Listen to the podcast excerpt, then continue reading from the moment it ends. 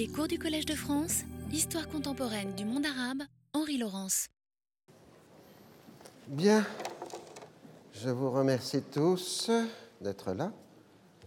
Et nous reprenons là, nous étions arrêtés, c'est-à-dire au 22 septembre 1980, début de la guerre euh, entre l'Irak et l'Iran, ce que j'appelle la première guerre du Golfe, ce qui nous en amène à trois et pas à deux, puisque les Américains, eux, comptent deux guerres du Golfe, moi j'en compte trois.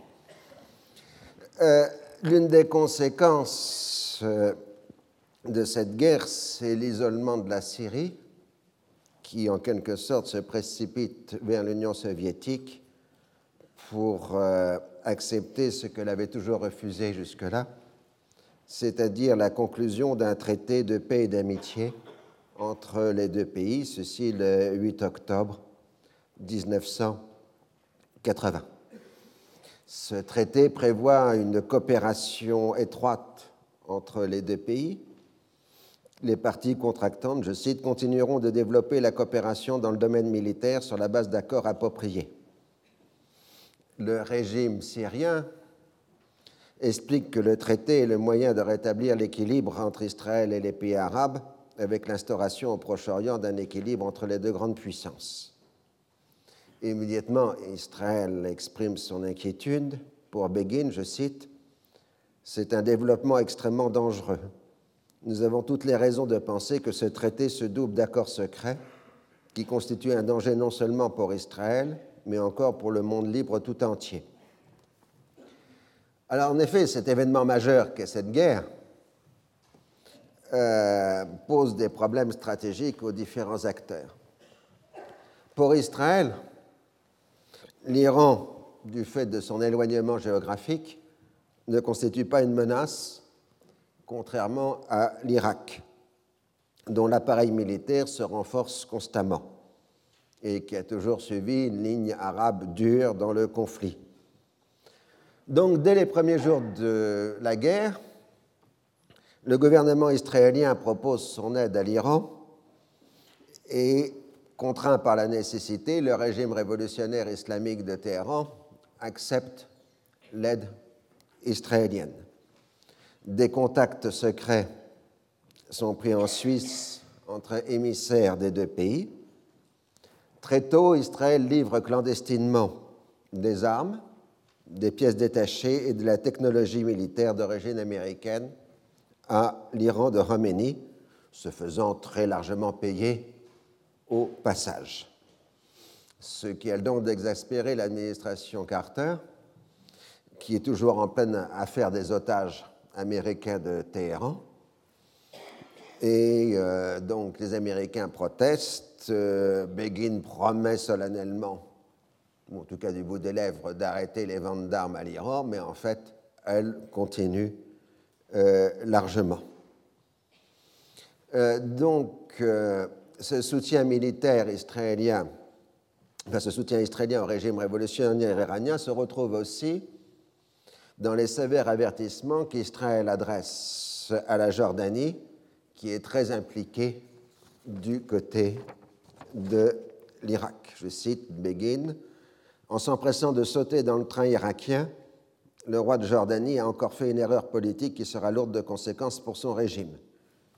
Sharon triomphe en soulignant la vanité de l'option jordanienne des travaillistes et reprend son cheval de bataille que la Jordanie est l'État palestinien mais les complications stratégiques sont toujours euh, plus fortes, puisqu'Israël doit à la fois prouver qu'il est un atout stratégique indispensable au monde libre pour contrer la progression soviétique au Moyen-Orient, et en même temps ameuter les Occidentaux face à la double menace que constitue l'alliance syro-soviétique et l'axe Amman-Bagdad, alors que ces deux axes-là sont en fait en conflit euh, l'un l'autre.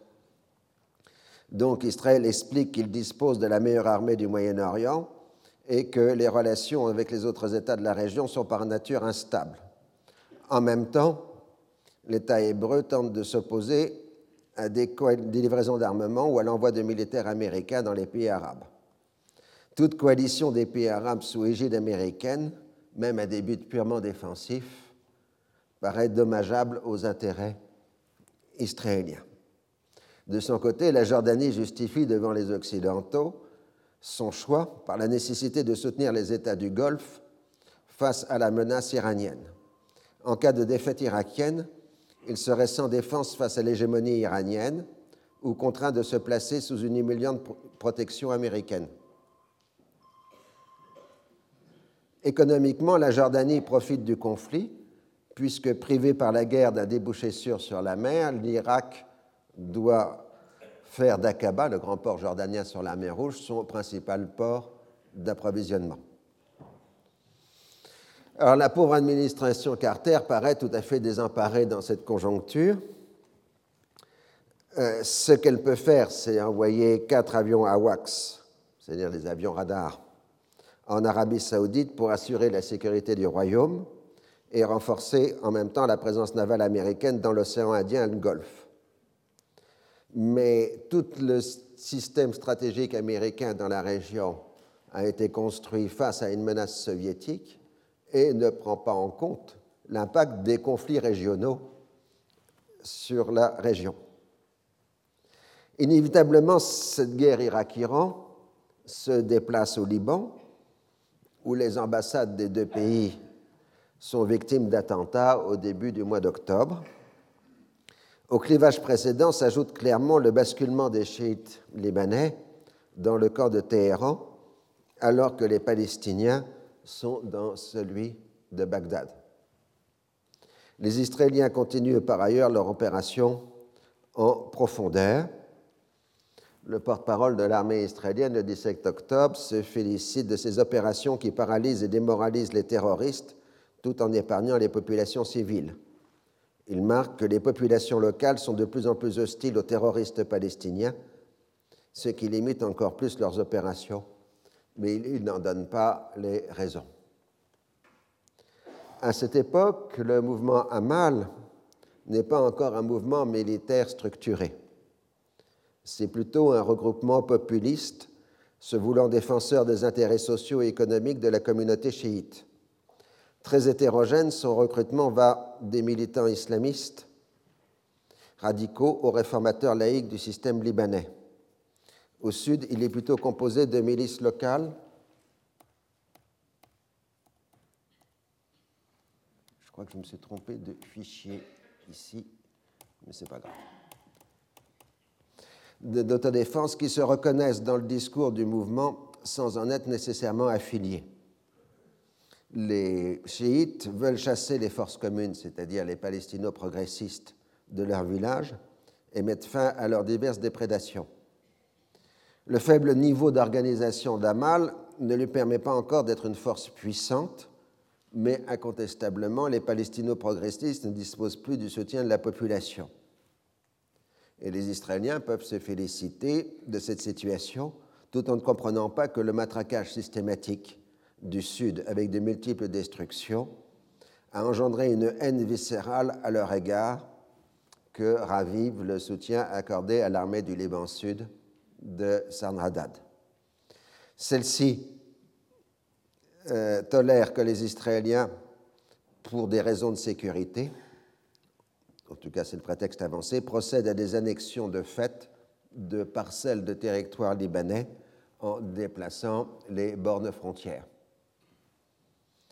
Alors, le gouvernement libanais demande toujours le rétablissement de la commission d'armistice avec Israël, et, mais Israël exige que les entretiens se fassent au niveau des chefs d'état-major des deux armées et que ça se tienne dans les deux capitales, ce qui reviendrait donc à des relations d'État à État. Finalement, une réunion a bien lieu le 1er décembre, mais elle est purement formelle à la frontière. Israéliens et Libanais lisent des textes préparés à l'avance. Israël se refuse absolument au rétablissement de l'ancienne commission d'armistice. Le 21 octobre, le Liban se dote d'un nouveau gouvernement dirigé par une personnalité sunnite considérée jusque-là comme de second plan. Shafiq Wazan. C'est un, notable représentant le milieu de Beyrouth. Les progressistes et Hamal sont nettement hostiles à ce nouveau gouvernement. Et Elias Sarkis, le président libanais, est le premier à ne pas se faire d'illusions. Sa mission est maintenant de gérer les affaires et d'éviter le pire dans l'attente des élections présidentielles de l'été 1982. Et Elias Sarkis se rapproche de Bachir Gemayel, qui lui apparaît clairement comme l'homme fort de la région chrétienne. Dans ses entretiens avec lui, Sarkis insiste sur la nécessité de respecter la légalité. L'objectif est commun, réduire la présence des Palestiniens et leur influence sur les milieux musulmans. Et l'entente euh, se fait entre les deux zones sur la base de la phrase euh, du jeune chef de guerre Il faut que vous preniez de notre folie et que nous prenions de votre sagesse. De ce fait, Sarkis encourage un certain nombre de responsables de son entourage à travailler directement avec Béchir Gemayel afin de l'aider à se doter d'un véritable programme de gouvernement. Donc là, on est dans un basculement important puisque, en fait, la légalité libanaise est en train de basculer euh, du côté de Bachir Gemayel. Le 3 octobre 1980 a lieu à Paris un attentat contre la synagogue de la rue Copernic qui fait 4 morts, 46 blessés et de nombreux dégâts matériels. Le Premier ministre Roland Barre se déclare, je cite, plein d'indignation pour cet attentat odieux qui voulait frapper les Juifs se trouvant dans cette synagogue et qui a frappé des Français innocents qui traversaient la rue Copernic. Cette déclaration plus que malheureuse le poursuivra pendant plus de trois décennies jusqu'à sa mort. Très sainte. Alors, comme souvent, la polémique se fonde sur des citations tronquées, parce qu'il avait aussi déclaré La communauté juive est une communauté française qui est respectée par tous les Français. Et ça, évidemment, cet élément la déclaration est passé à la trappe. Et on peut d'ailleurs juger que le lapsus euh, de Roland Barre s'explique surtout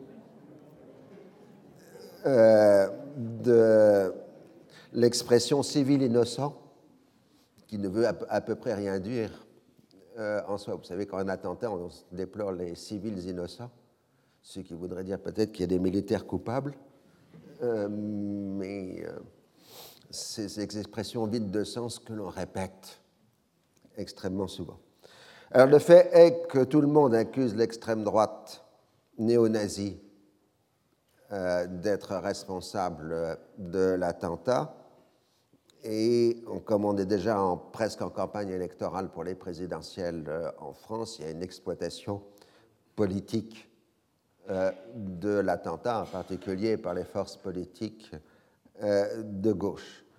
Alors ça se justifie, cette imputation, parce qu'il y avait eu récemment un grave attentat à Bologne, en Italie, dû à l'extrême droite italienne. Donc on pensait que c'était sur le modèle italien. Mais euh, l'enquête euh, policière va se tourner rapidement vers une piste euh, moyen-orientale. Il s'agirait d'un groupuscule libanais issu de la nébuleuse de Wadi Haddad, le FPLP Commandement spécial.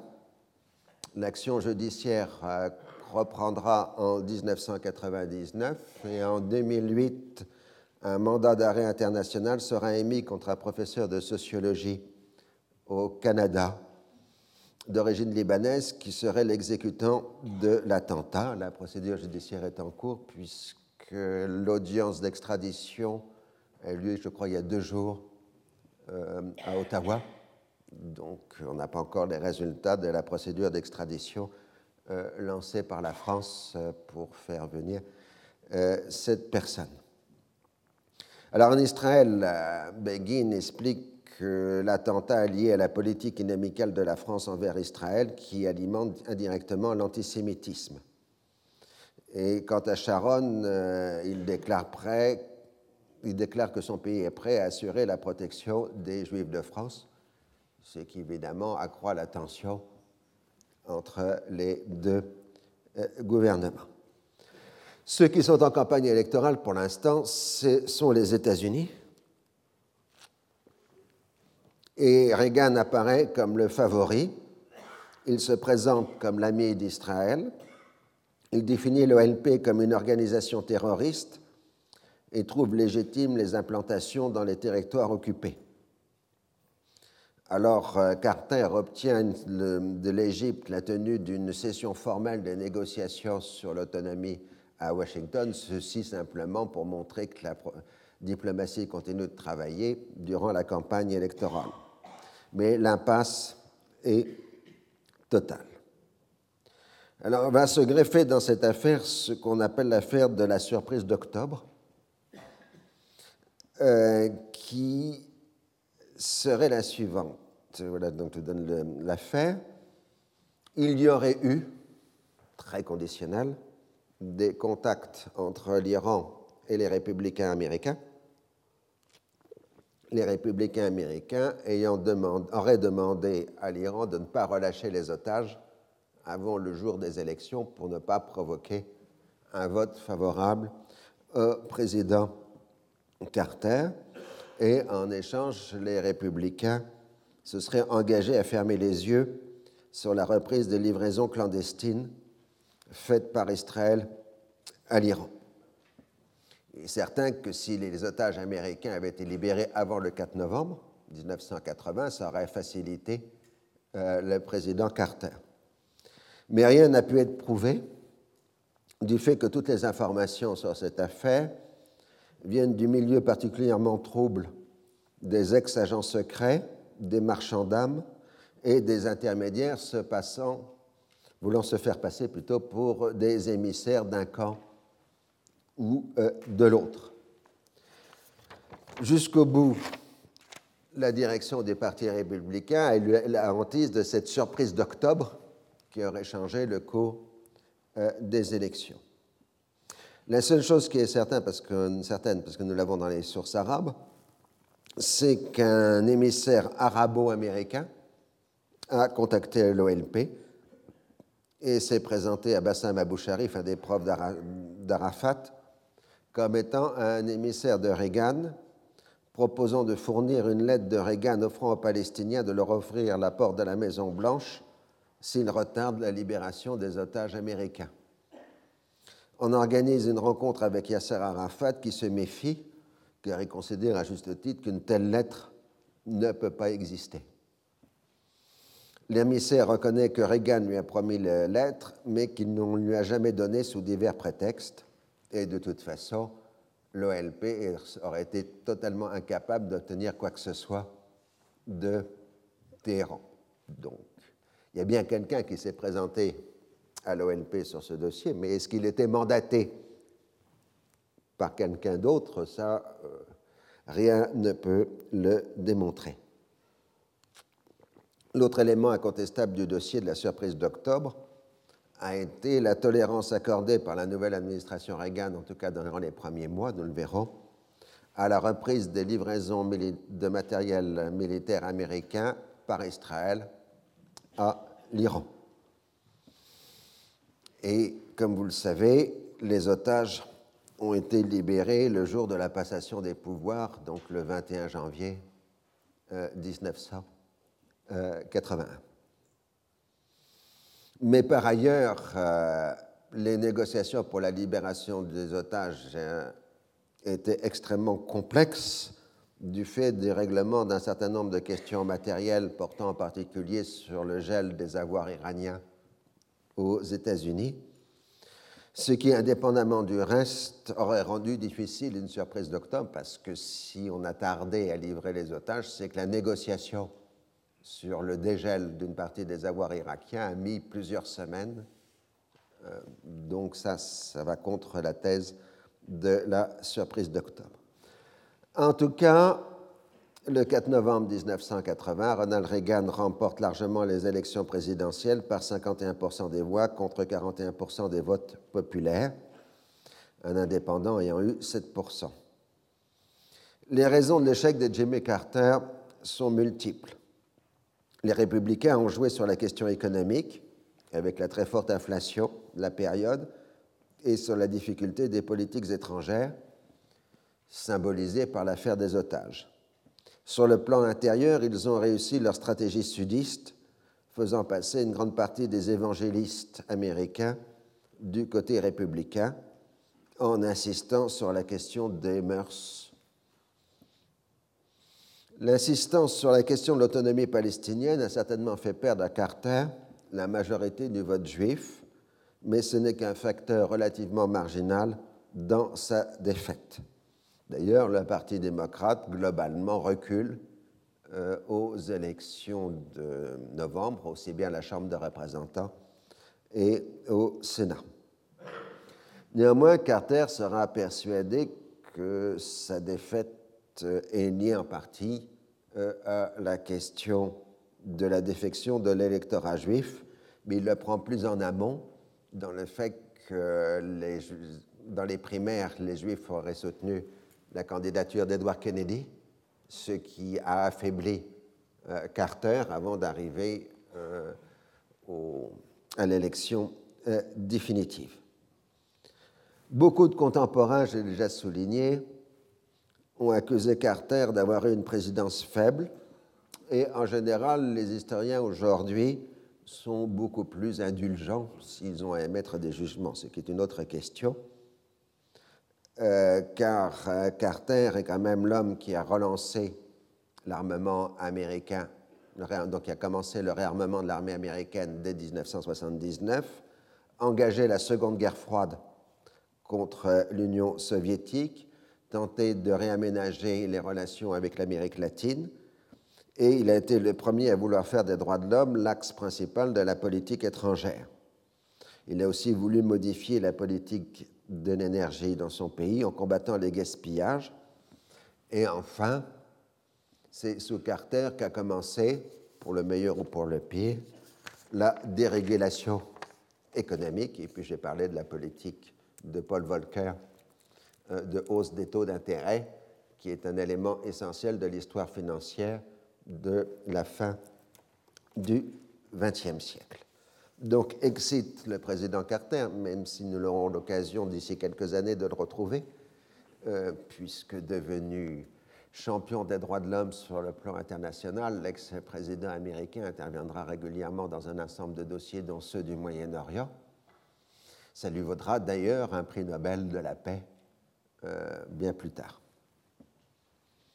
Alors nous allons maintenant aborder un nouveau chapitre qui sera beaucoup plus cohérent que celui qui vient de se terminer. Euh,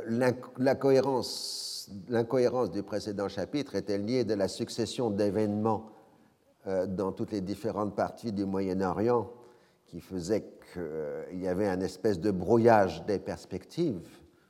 Hein, mais ce brouillage des perspectives n'est pas une invention de l'historien, c'est d'abord ce que connaissent les acteurs.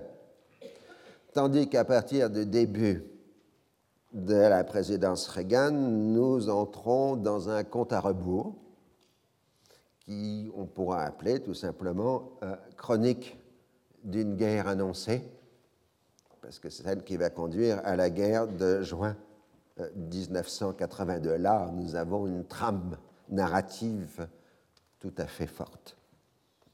Alors, je commencerai ce chapitre par citer les confidences euh, de l'ancien ambassadeur américain à Beyrouth en 1982, Robert Dillon, qui euh, écrit dans des, dans, entretiens oraux, je vous donne la retranscription évidemment, ses souvenirs sur le Liban, qui vous donne tout à fait l'ambiance. Je n'ai jamais rencontré une personne au Liban qu'il soit un vrai admirateur d'Israël. Les Israéliens étaient vus comme des gens durs, brutaux, faisant une politique réaliste. Les Libanais méprisaient les prétentions israéliennes d'être humanitaires. Il y a un côté idéaliste en Israël, mais quand vous étiez au Liban, il très, très difficile de se le rappeler. Les Israéliens étaient durs et arrogants.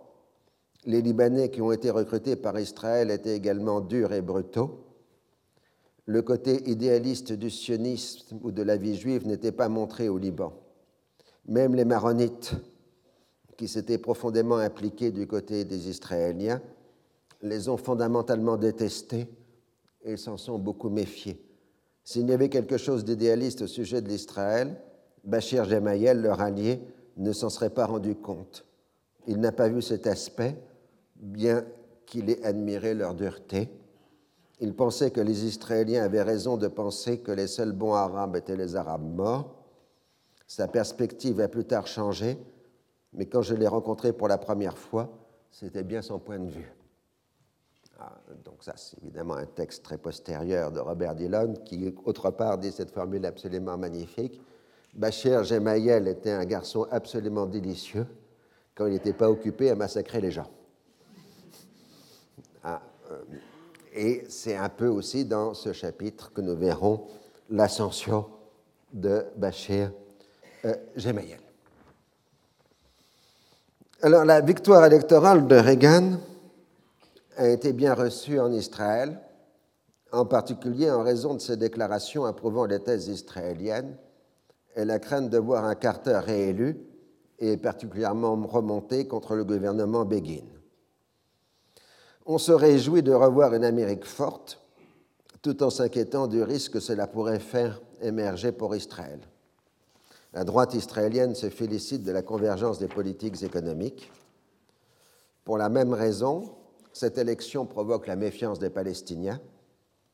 Pour la majorité des analystes, la nouvelle administration appliquera la politique de Camp David avec certainement un style très différent.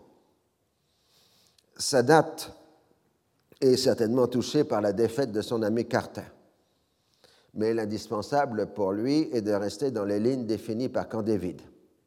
Il s'oppose à l'option jordanienne soutenue par les travaillistes israéliens et qui semble intéresser Reagan. Les Jordaniens auront un rôle à jouer pour sa date, mais après l'établissement du régime d'autonomie. Néanmoins, Sadat semble apporter son soutien à Pérez, qu'il trouve moins dogmatique que Begin dans les prochaines élections israéliennes. Il est évident qu'aucune initiative politique majeure n'aura lieu avant la prise de fonction de la nouvelle administration américaine. Quand Begin vient le 13 novembre à Washington, c'est juste une rencontre de courtoisie. Carter a gelé la décision de livrer des avions de combat à l'Arabie saoudite décision prise à cause de la guerre du Golfe, mais il en laisse euh, la responsabilité à l'administration suivante. De toute façon, Begin est obligé de rentrer d'urgence en Israël parce que sa majorité à la Knesset est chancelante. L'inflation dépasse du 100% pour la deuxième année consécutive.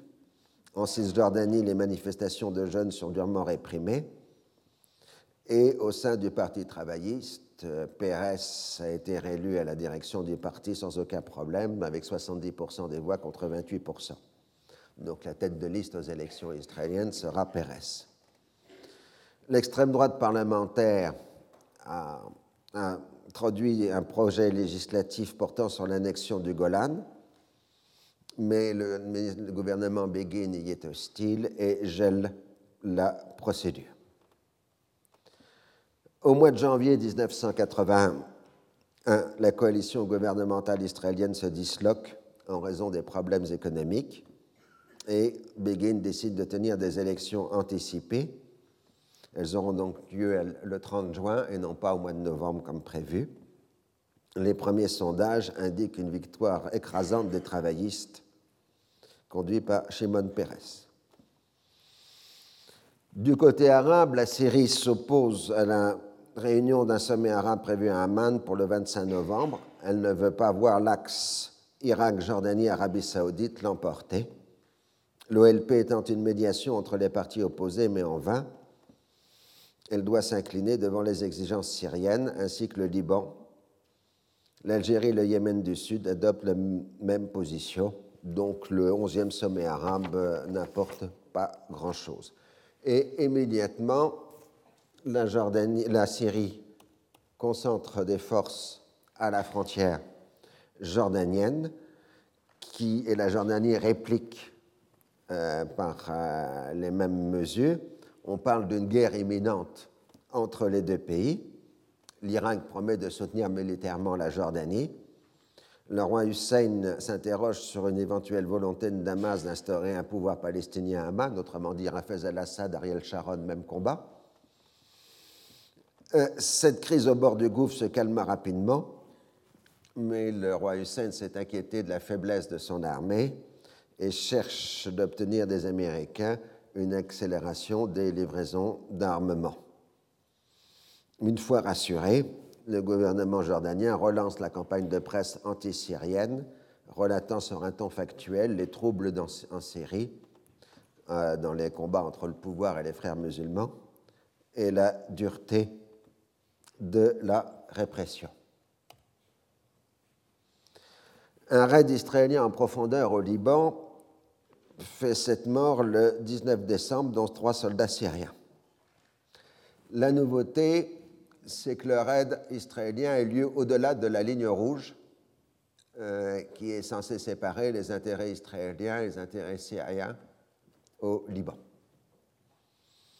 L'armée syrienne réplique en bombardant les secteurs tenus par la LS, l'armée du Liban Sud, mais les Israéliens refusent l'escalade en affirmant que les soldats syriens n'ont pas été délibérément attaqués par les Israéliens. Ce qui se passe, c'est qu'après la réunification par la force des milices chrétiennes par Bachir Gemayel, c'est-à-dire l'élimination de la milice des Chamoun, quelques anciens miliciens de, des Chamoun se sont réfugiés dans la, ville, chrétienne de Zarlé dans la Beka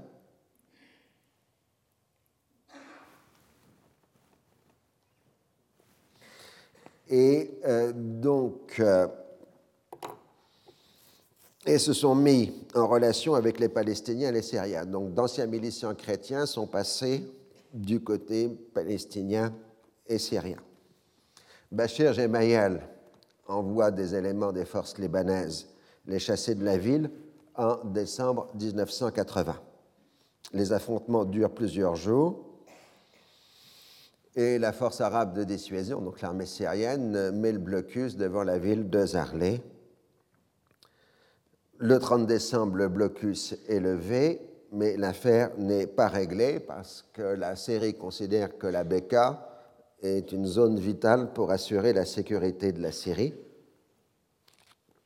puisqu'en passant par la Beka, l'armée israélienne pourrait contourner la ligne de front euh, du Golan d'où euh, des affrontements entre les forces libanaises, l'armée israélienne, et, enfin, des affrontements, euh, des raids aériens des deux côtés. Dans ce contexte, Bachir Gemayel a recontacté les Israéliens pour leur faire expliquer par une délégation que son but politique est de prendre le pouvoir au Liban par la voie constitutionnelle et de chasser les Palestiniens et les Syriens du pays. La délégation libanaise a été reçue par Yitzhak Shamir le 15 octobre 1980 et le ministre israélien des Affaires étrangères approuve la stratégie et s'engage à modifier l'image que les Américains se font de Bachir Gemayel, c'est-à-dire un chef de gang et un terroriste. Le 17 septembre 1980, 17 décembre, pardon, le chef de l'état-major de l'armée israélienne, le général Aitan, euh, se rend à Jounier par hélicoptère, accompagné de responsables de services secrets. Il informe Bachir Gemayel que l'armée israélienne va intensifier ses attaques pour briser le potentiel militaire des Palestiniens et s'engage à livrer de nouveaux armements aux forces libanaises, dont des blindés.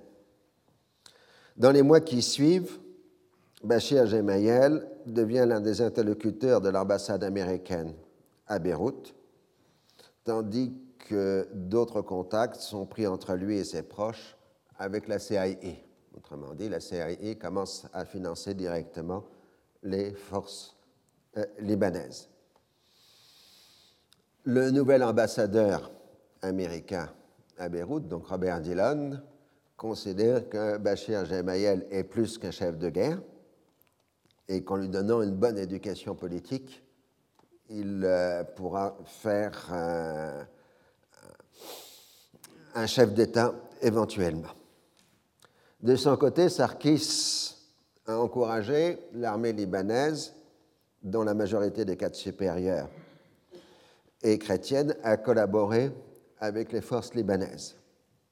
Le lien entre l'armée libanaise et les forces libanaises est, confié à un colonel fort ambitieux, le colonel Michel Aoun, qui devient donc un des proches de Bachir Gemayel. En même temps, des émissaires désignés par Walid Jumblat et Bachir Gemayel travaillent à un accord politique éventuel entre les forces libanaises et le Parti socialiste progressiste de Jumblat. Mais quand la Syrie, quand Assad apprend euh, l'existence de ces contacts secrets entre Bachir Gemayel et Walid Jumblat, il se fâche et fait savoir à Walid Jumblat qu'il faut rompre les contacts avec Bachir Gemayel L'anecdote aurait voulu que Walid Jumblat ait été convoqué à Damas dans le bureau présidentiel et qu'un al-Assad lui a dit Ah, c'est exactement ce que je disais à votre père quelques semaines avant sa mort. Et Walid Jumblat aurait parfaitement compris le message.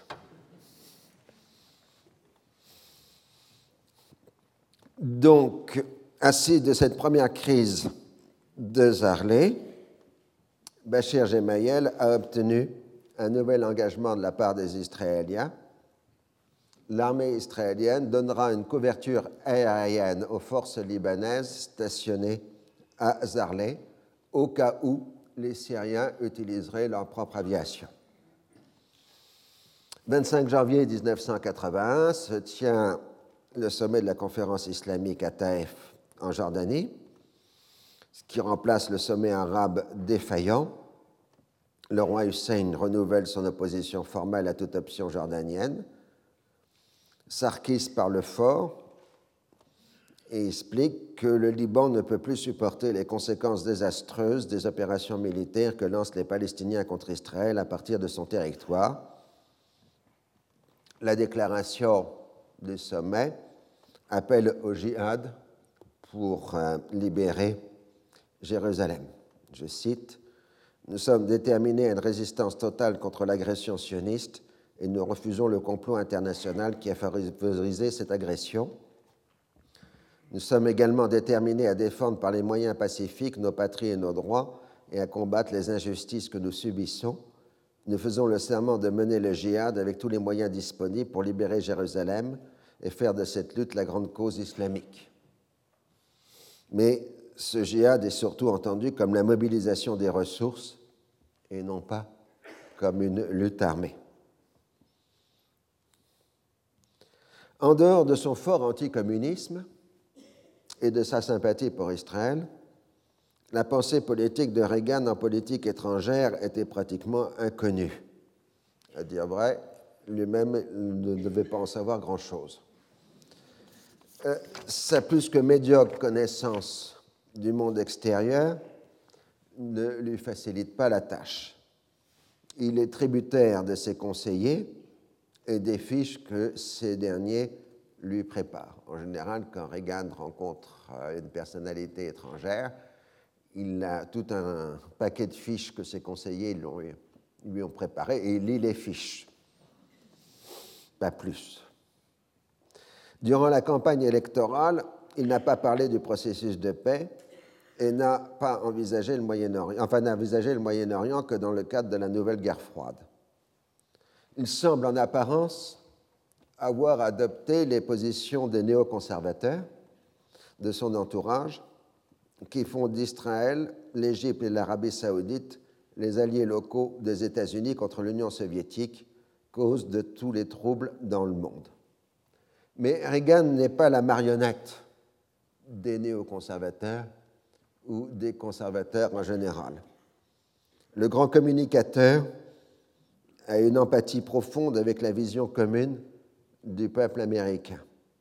Il croit au mythe américain dont il est aussi l'expression.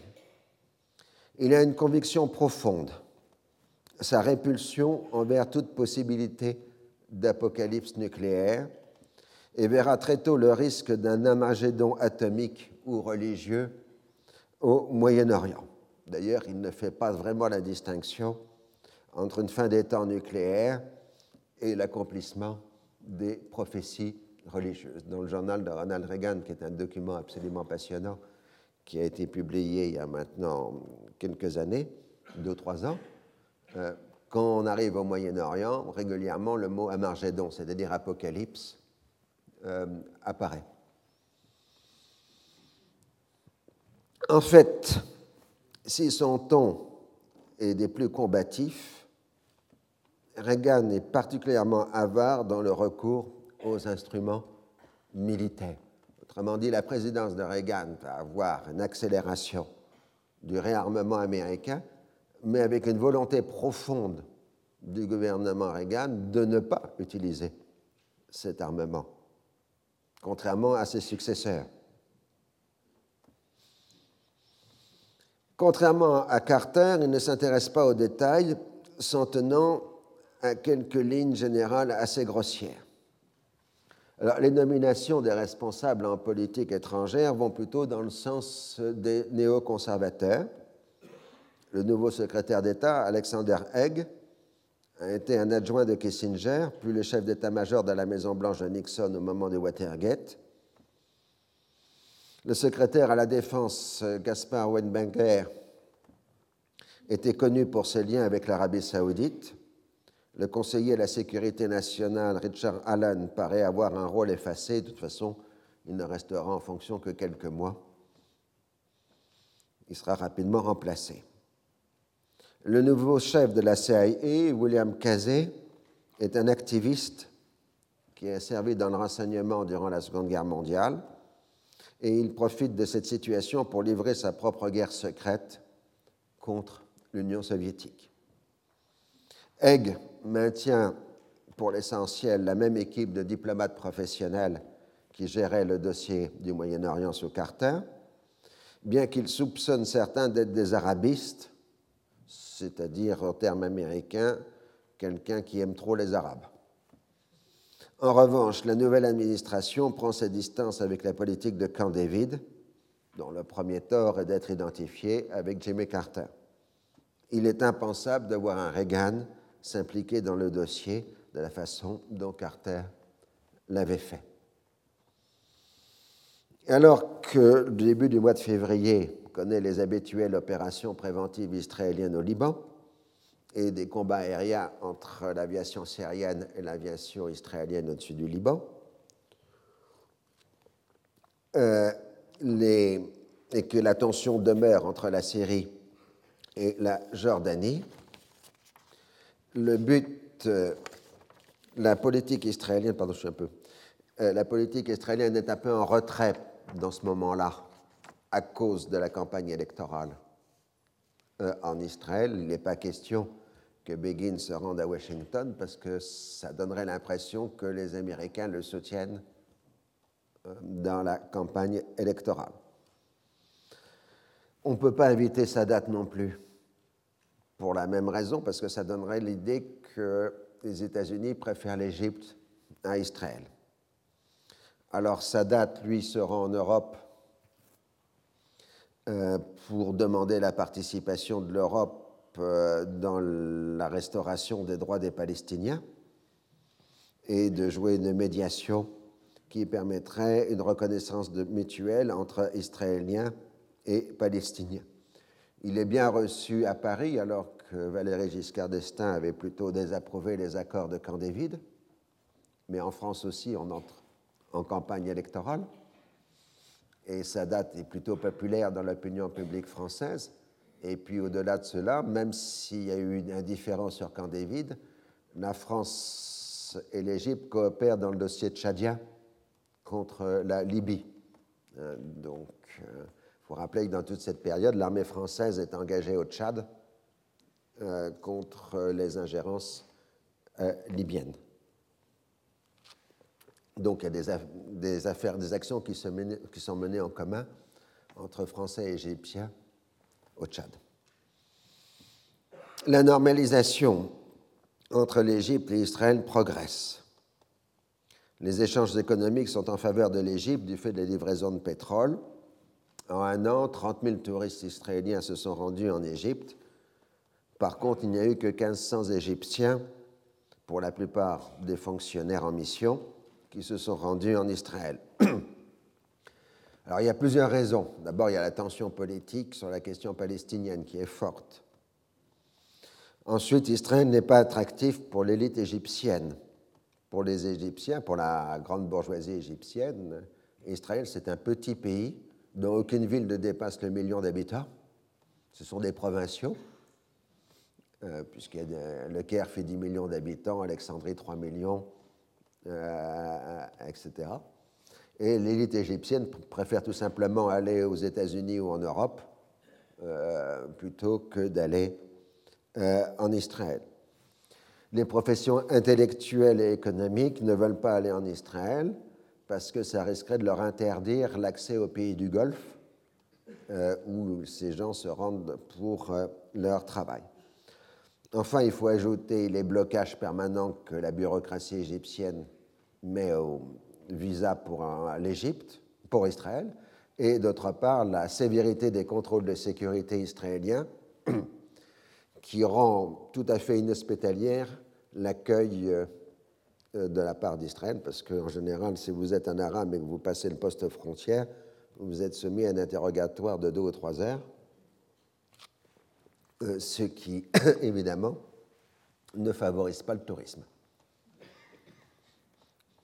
La stratégie égyptienne est de fournir en matière de normalisation ce qui est nécessaire pour assurer l'évacuation progressive du Sinaï, mais pas plus. Après les promesses d'un avenir radieux, suite à la paix, la désillusion de l'opinion publique égyptienne est certaine et se traduit par une baisse considérable de la popularité de Sadat, un Sadat qui de plus en plus prend ses distances par rapport à la société égyptienne. Il est de moins en moins présent au Caire, il est de plus en plus dans ses résidences euh, de province. Euh, il y a visiblement une perte de contact qui se perd dans cette période. De toute façon, il n'est pas question de négocier sur l'autonomie palestinienne tant que la campagne électorale israélienne ne sera pas euh, terminée. Pour le Caire, maintenir une position ferme sur le dossier palestinien est la condition indispensable pour mettre fin à l'isolement de l'Égypte dans le monde arabe. Une fois l'évacuation du Sinaï obtenue, on pourra revenir à la charge sans le moindre risque. Donc pour l'instant, on doit adopter le discours de la nouvelle administration américaine en affirmant que seule une solution juste du problème palestinien permettrait d'endiguer la marée soviétique. Et en fait, entre l'Égypte et Israël, c'est la course à savoir qui se montrera le plus ardemment anti-soviétique. Comme il se doit, cette adaptation est interprétée à Washington comme une approbation de la nouvelle analyse de la région en termes de guerre froide. Là, on est dans une euh, figure absolument classique des relations entre l'Occident et le monde arabe. Les Occidentaux tiennent un certain discours, les locaux adoptent le discours des Occidentaux parce qu'ils ont besoin de certaines choses de la part des Occidentaux. Et comme les, les, Arabes ont adopté le discours des Occidentaux, ça montre aux Occidentaux que leur discours est vrai. Hein? Et ça, c'est perpétuel euh, comme euh, figure. Cette volonté proclamée du gouvernement Begin de multiplier les faits accomplis en Cisjordanie afin de rendre irréversible la présence israélienne avant les élections du 30 juin, suscite aussi de nouvelles tensions dans les territoires et avec des manifestations euh, populaires. Premier dossier gênant, Isaac Shamir se rend à Washington le 24 février 1981 et Alexander Haig l'informe de la décision définitive de l'administration Reagan de vendre des avions AWACS à l'Arabie saoudite ainsi qu'un renforcement de son aviation militaire. Shamir marque l'opposition résolue de son pays à tout renforcement du potentiel militaire de l'Arabie saoudite et de tout pays arabe en général. Pour l'apaiser, on lui propose la livraison à Israël de nouveaux chasseurs F-15. Egg et Reagan ont le sentiment que Shamir a accepté le compromis. En ce qui concerne l'application du traité de Washington, la partie israélienne exige avant toute chose la constitution d'une force multinationale dans le Sinaï et les Américains s'engagent à y travailler activement. À la grande surprise de l'administration Reagan, Israël lance au mois de mars une violente campagne contre le projet de vente d'armes à l'Arabie saoudite. Et les amis d'Israël aux États-Unis s'y associent immédiatement. C'est dans ce contexte que Haig se rend au Proche-Orient juste après que le président Reagan ait été victime d'un attentat. Il vient plaider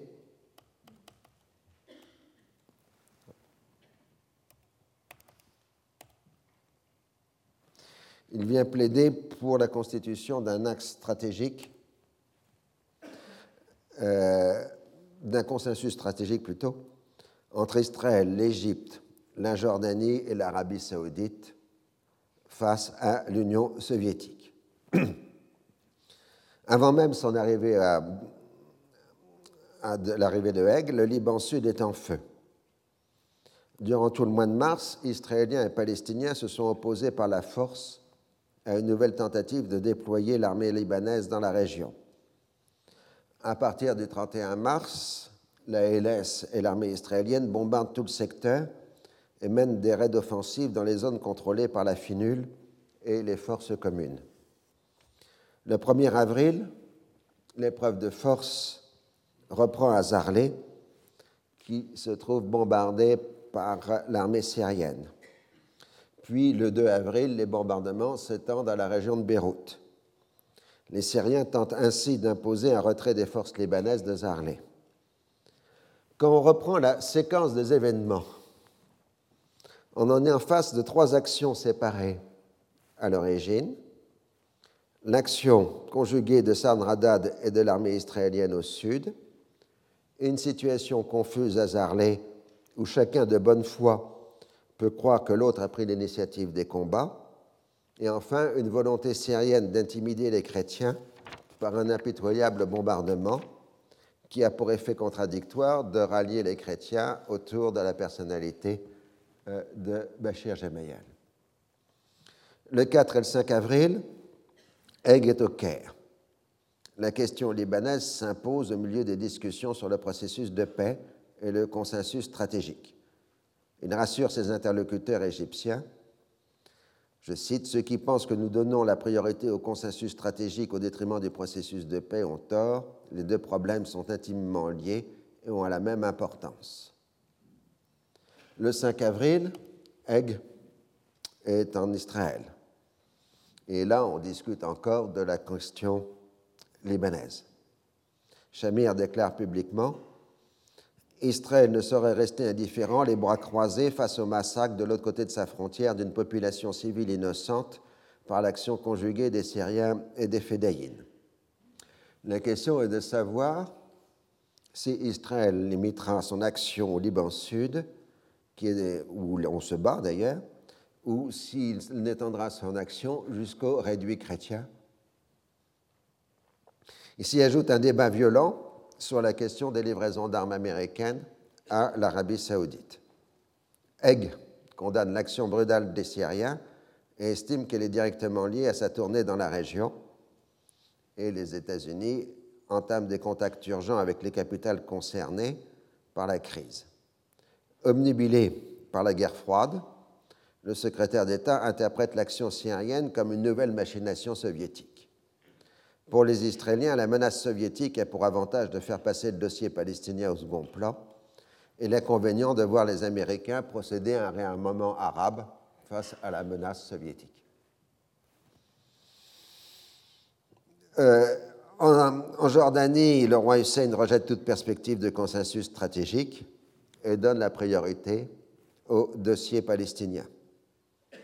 en Arabie saoudite Haig a des interlocuteurs plus complaisants, car le royaume s'estime menacé par le renforcement de la présence soviétique dans la corne de l'Afrique. C'est le moment où les soviétiques investissent massivement en Éthiopie. Et euh, les Saoudiens insistent sur la nécessité de conclure le contrat d'armement avec les États-Unis. Alors en fait, il faut bien comprendre que cette histoire de contrat d'armement a une phase cachée et une phase ouverte, si j'ose dire. Officiellement, il s'agit de livrer un certain nombre d'avions de combat et de matériel de combat de façon plus générale à l'armée saoudienne. Mais en réalité, cet armement, l'Arabie saoudite n'est pas capable de l'utiliser. Il faut pendant une période assez longue que des conseillers américains encadrent l'armée saoudienne pour théoriquement enseigner aux Saoudiens à se servir de cet armement. Autrement dit, euh, le contrat d'armement en question permet une présence militaire américaine en Arabie saoudite sans le dire ce qui concerne ce qui est aussi bien l'avantage des États-Unis que de l'Arabie euh, saoudite.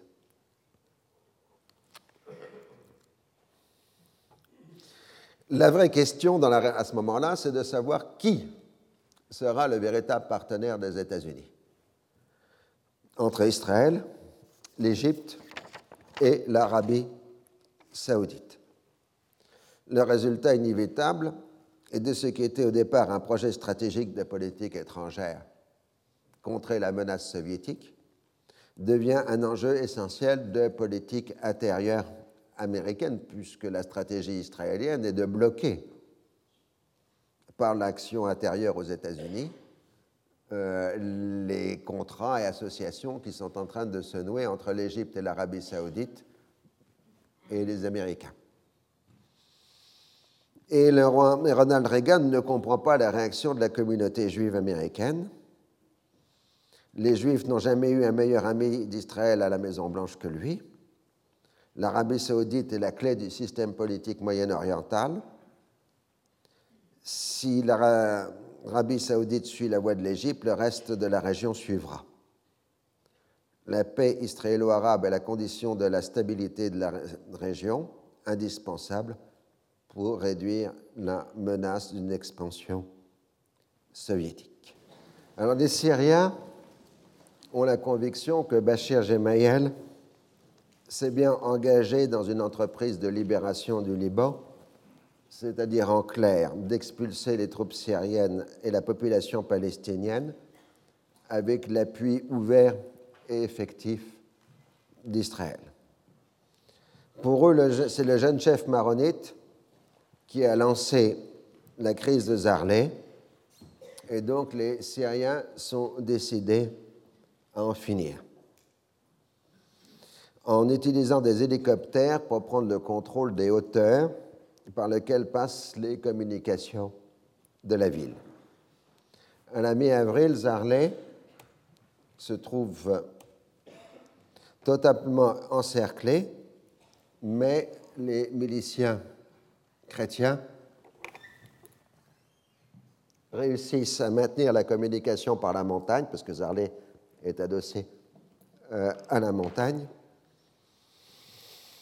on tente de rouvrir euh, la voie en passant par le mont Sanin, qui, donc, qui surplombe Zarlé. Et à partir de la montagne, les miliciens chrétiens bombardent les positions de l'armée syrienne. Les Américains appellent tout le monde à la retenue, ce qui est habituel chez eux, euh, mais ça ne fait pas progresser d'un iota euh, le dossier. Bachir Gemayel dramatise la situation et travaille à en faire un grand sujet d'actualité internationale. Il fait savoir aux Israéliens que si le mont Sanin tombe, tout le réduit chrétien suivra jusqu'à Jounier. Les Israéliens hésitent sur la conduite à suivre et pour l'instant intensifient leur raid contre les Palestiniens pour faire plus ou moins diversion. Mais les Palestiniens répliquent en lançant des roquettes sur la Galilée. Et de l'autre côté, les bombardements reprennent entre les deux parties de Beyrouth, ce qui amène la fermeture de l'aéroport international. En cela, il faut ajouter les combats entre Hamal et les pro-irakiens, parce que, bon, s'il n'y avait pas une troisième guerre qui se faisait en même temps que les autres au Liban, ils se seraient pas sentis comblés. Et une partie de la direction chrétienne considère que sans appui israélien, le rapport de force devient trop défavorable. Certains sont prêts à prendre le chemin de Damas pour arriver à un accord direct avec Hafez el-Assad. Soutenu par Camille Chamoun, Bachir Gemayel se déclare prêt le 14 avril à entamer le dialogue avec Damas pour trouver une solution en profondeur au problème libanais. À l'ambassadeur de France, Louis Delamarre, il exprime sa rancœur contre les Israéliens qui, depuis deux jours, par des déclarations hypocrites, s'employaient, dit-il, à compromettre les chrétiens après les avoir léchés. Je cite, De même, il ressentait vivement le message à Damas du président Reagan contredisant les déclarations antisyriennes de M. Haig à Tel Aviv. Le Liban abandonné de tous sombrerait dans la désintégration, comme le souhaitaient Elasséré et Israël, selon le plan prêté à M. Kissinger. Ça, c'est toujours les vieux fantasmes libanais. Les conditions exigées par les dictateurs syriens sont drastiques. La prise de contrôle du secteur de Zarlé par les forces inféodées à la Syrie et en Israël, les militaires sont divisés. Le chef des services de renseignement, le général Sagui, considère que les chrétiens ne sont pas menacés de génocide et que Damas ne travaille qu'à consolider son dispositif de protection. Il interprète ainsi le signal envoyé par les Syriens qui ont établi ostensiblement des emplacements pouvant recevoir des rampes de missiles SAM-6 sol-air, mais qui n'ont pas encore équipé. En clair, si les Israéliens violent leur engagement de ne pas attaquer les forces syriennes au-delà de la ligne rouge, ils ne respecteront pas non plus le leur de ne pas installer de missiles anti-aériens. En revanche, le chef d'état-major de l'armée israélienne, le général Haïtan, est un partisan affirmé d'un soutien direct à Bachir Gemayel. Donc là, vous voyez euh, le Sanin et les lignes de communication euh, de Zarlé. Un statu quo particulièrement précaire s'installe durant plusieurs jours. Le 24 avril, les hélicoptères syriens débarquent des commandos et s'emparent du Sanin tout le réduit chrétien se trouvait découvert. D'urgence, Bachir Gemayel envoie une délégation en Israël chargée d'expliquer qu'en cas d'inaction de l'État hébreu, il sera forcé de composer avec les Syriens. Le gouvernement israélien se trouve prisonnier de son discours de protection des chrétiens menacés de génocide et plus pragmatiquement de perdre son alliance avec les forces libanaises. Dans ce cas, l'influence israélienne au Liban ne serait, ne serait plus limitée qu'au Liban Sud. Le 28 avril au matin, le gouvernement israélien se réunit en comité restreint. Sagui avertit du risque de voir les Syriens installer leur arme de missiles en cas d'action israélienne. Ayton se montre un partisan affirmé de l'intervention militaire. Il s'est fait communiquer par les forces libanaises le descriptif complet du déploiement militaire syrien dans le secteur de Zarlé les ministres sont indécis, même ceux qui ont la réputation d'être des faucons. Begin balaye les objections en affirmant Nous ne pouvons pas en les laisser perpétrer un génocide au Liban. Immédiatement, Eitan transmet les ordres préparés à l'avance. Un premier hélicoptère syrien transport de troupes est abattu, alors que les ministres discutent encore. Un second l'est en début d'après-midi. Comme prévu, les Syriens répliquent à leur lourde perte par l'installation dès le lendemain de trois rampes de missiles dans la Beka. Les Israéliens minimisent d'abord la situation dans l'attente du retrait immédiat des rampes, puis exigent immédiatement leur suppression, sinon ils auront le recours à la force. L'enjeu immédiat est le contrôle de l'espace aérien libanais.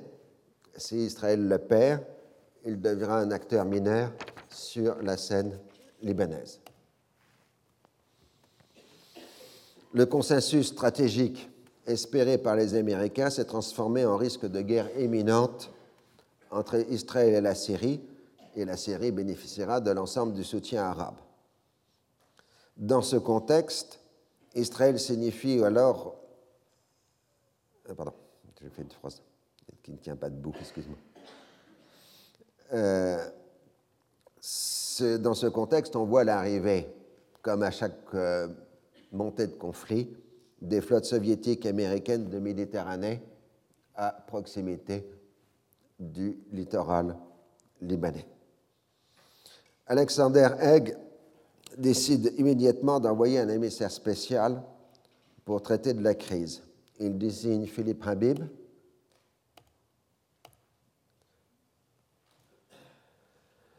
un diplomate de rang à la retraite dont la famille est d'origine maronite libanaise. Sa nomination, en fait, il avait a passé son enfance à New York, il connaissait mieux le yiddish que euh, l'arabe dialectal. Mais bon, ça c'est un point de détail. Euh, sa nomination suspend un raid aérien israélien retardé jusque-là par les conditions météorologiques. Ni Begin ni Hassan ne veulent de guerre et ont besoin de la médiation américaine, mais les deux mènent une stratégie au bord du gouffre pour obtenir le maximum de gains. Grâce à la crise, la Syrie est redevenue une partie avec, les laquelle les Américains sont amenés à parler. En partant du fait même du risque de guerre, la question libanaise s'internationalise. Dans la campagne électorale israélienne, les travaillistes sont obligés de s'aligner sur les positions du gouvernement en ce qui concerne les affaires libanaises.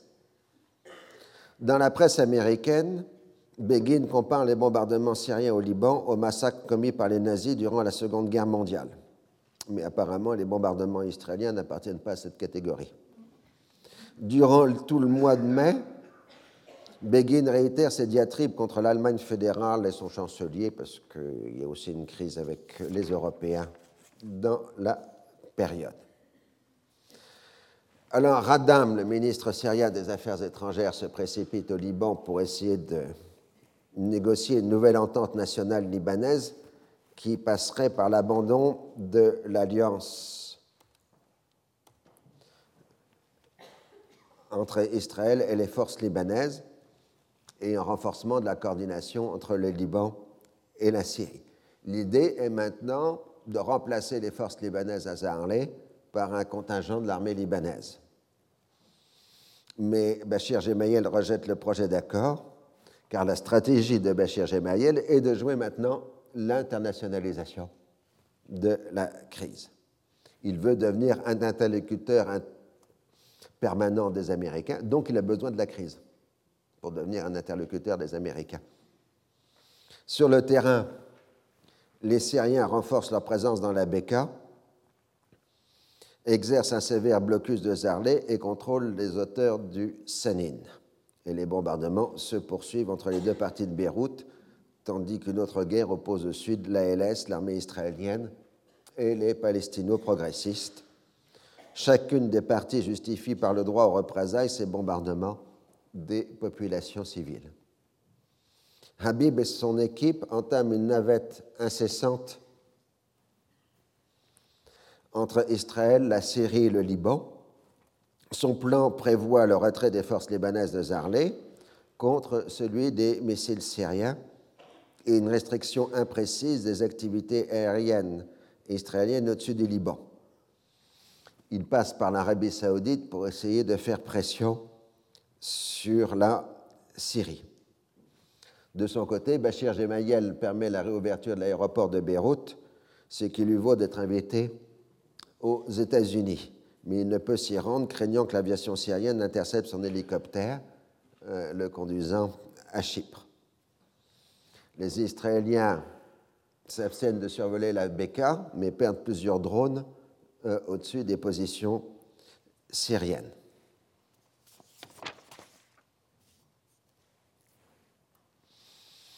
L'Égypte est désemparée parce qu'elle apparaît tout seule dans son coin. Sadat obtient une réunion d'un sommet avec Begin le 4 juin à Sharm el-Sheikh. On parle du Liban pour la forme, avec une condamnation ferme de la politique syrienne, mais l'essentiel des discussions porte évidemment sur l'application du traité de Washington. On revient aussi à le problème de la composition de la force multinationale dans le Sinaï. Les Israéliens ne veulent pas des Européens à cause de la déclaration de Venise. Il n'est pas question qu'elle soit composée d'Américains. Donc, on va se tourner vers l'Amérique latine pour fournir des contingents à la multinationale. Et Sadat se vante d'avoir obtenu de Begin un engagement de ne pas précipiter un conflit avec la Syrie. Il cherche à montrer que le traité de Washington a réussi à modérer la politique israélienne. Sa déception et sa colère vont être grandes avec Osirak. Depuis le début de l'année de l'été 1980, Israël a lancé une grande campagne internationale contre la volonté supposée de l'Irak de Saddam Hussein de se doter d'un armement nucléaire. La France, qui entretient une coopération forte avec l'Irak dans ce domaine, est particulièrement visée. Un accord a été conclu en 1975 par Jacques Chirac, alors Premier ministre, sur ce dossier du nucléaire. Alors, le dialogue franco-israélien sur le sujet est particulièrement savoureux parce qu'il est fondé sur le non-dit de l'ancienne coopération nucléaire franco-israélienne, pendant laquelle les autorités françaises se sont satisfaites des affirmations vertueuses de leurs interlocuteurs israéliens, selon lesquelles le programme nucléaire israélien n'avait aucune vocation militaire. Autrement dit, les Israéliens accusent les Français de se comporter avec les Irakiens comme ils se sont comportés avec eux-mêmes, alors que cette fois les Français déclarent avoir pris les précautions nécessaires pour éviter un tel affléchissement du programme nucléaire irakien, ce qu'ils n'ont pas fait avec les Israéliens. Oui, la France n'a pas livré la bombe atomique à Israël parce que la France n'avait pas de bombe atomique. Vous comprenez, le jour où on a fait exposer la première bombe atomique, on était embêté, donc on a suspendu la coopération militaire avec Israël. Mais tant qu'on n'avait pas la bombe, on ne pouvait pas la livrer aux Israéliens. Euh, c'est un raisonnement un peu sophistique. Euh, alors, euh, les Israéliens font allusion à une déclaration de Saddam Hussein en 1975 selon laquelle l'Irak cherche à se doter de l'armement nucléaire. Mais selon Paris, toutes les étapes du processus nucléaire sont strictement contrôlées, en particulier en matière d'enrichissement d'uranium, et l'Irak, signataire du traité de non-prolifération nucléaire, et de surcroît soumis au contrôle de l'Agence internationale de l'énergie nucléaire. La France de Giscard d'Estaing s'est déclarée particulièrement soucieuse d'éviter la prolifération nucléaire et de ce fait avait mis fin à sa coopération dans ce domaine avec le Pakistan, qui n'avait pas signé le pacte de non-prolifération. À la moindre déviation irakienne, la France déclare qu'elle en ferait de même. Elle ne reconnaît comme élément de prolifération que la seule diffusion des connaissances impliquées de toute façon par les développements de la physique nucléaire. Les Israéliens, eux, peuvent voir que la centrale nucléaire qu'on surnomme Osirak, installée en Irak par la France, est conçue sur le même modèle que la centrale israélienne de Dimona, que les Français ont construite. D'ailleurs, ce sont les mêmes entreprises françaises qui ont construit Dimona et aux Irak. Il s'agit d'un réacteur de recherche, copie de celui installé en, France à Saclay, et appelé à Saclay Osiris, d'où l'appellation Osirak euh, du côté français, puisque les, les Irakiens l'appellent Tammuz. Alors la question est de savoir si ce programme a ou non vocation militaire. Les premiers spécialistes du nucléaire irakien ont été formés dans les universités britanniques et américaines. Ils ont été obligés d'apprendre intensivement le français pour pouvoir bénéficier de la formation en France sur Osiris. Peu après la conclusion du contrat, un différent était apparu. En effet, les Français refusent de livrer de l'uranium enrichi à 80% et proposent à la place un combustible nucléaire enrichi à 17%, surnommé caramel, ce qui rend très difficile la voie vers l'armement nucléaire. Les Irakiens avaient été obligés de s'incliner et d'accepter en plus une présence permanente de techniciens français sur le site, site par ailleurs inspecté régulièrement par l'Agence internationale de l'énergie atomique. Un attentat contre du matériel à destination de l'Irak, revendiqué par une organisation écologique inconnue, a lieu en France, puis ensuite l'assassinat d'un expert irakien ont alourdi l'atmosphère. Il faut ajouter un raid aérien iranien sur les installations nucléaires irakiennes en septembre 1980. L'espionnite règne dans les milieux irakiens et de surcroît, plusieurs des membres du programme nucléaire sont arrêtés sur la base du soupçon de sympathie pour la contestation chiite du régime de Saddam Hussein. Dès la passation de pouvoir le 21 mai 1981, après la victoire électorale de François Mitterrand, le nouveau gouvernement français avait repris le dossier. Claude Chesson avait proposé l'envoi d'une délégation française en Israël chargée d'expliquer l'ampleur des précautions prises.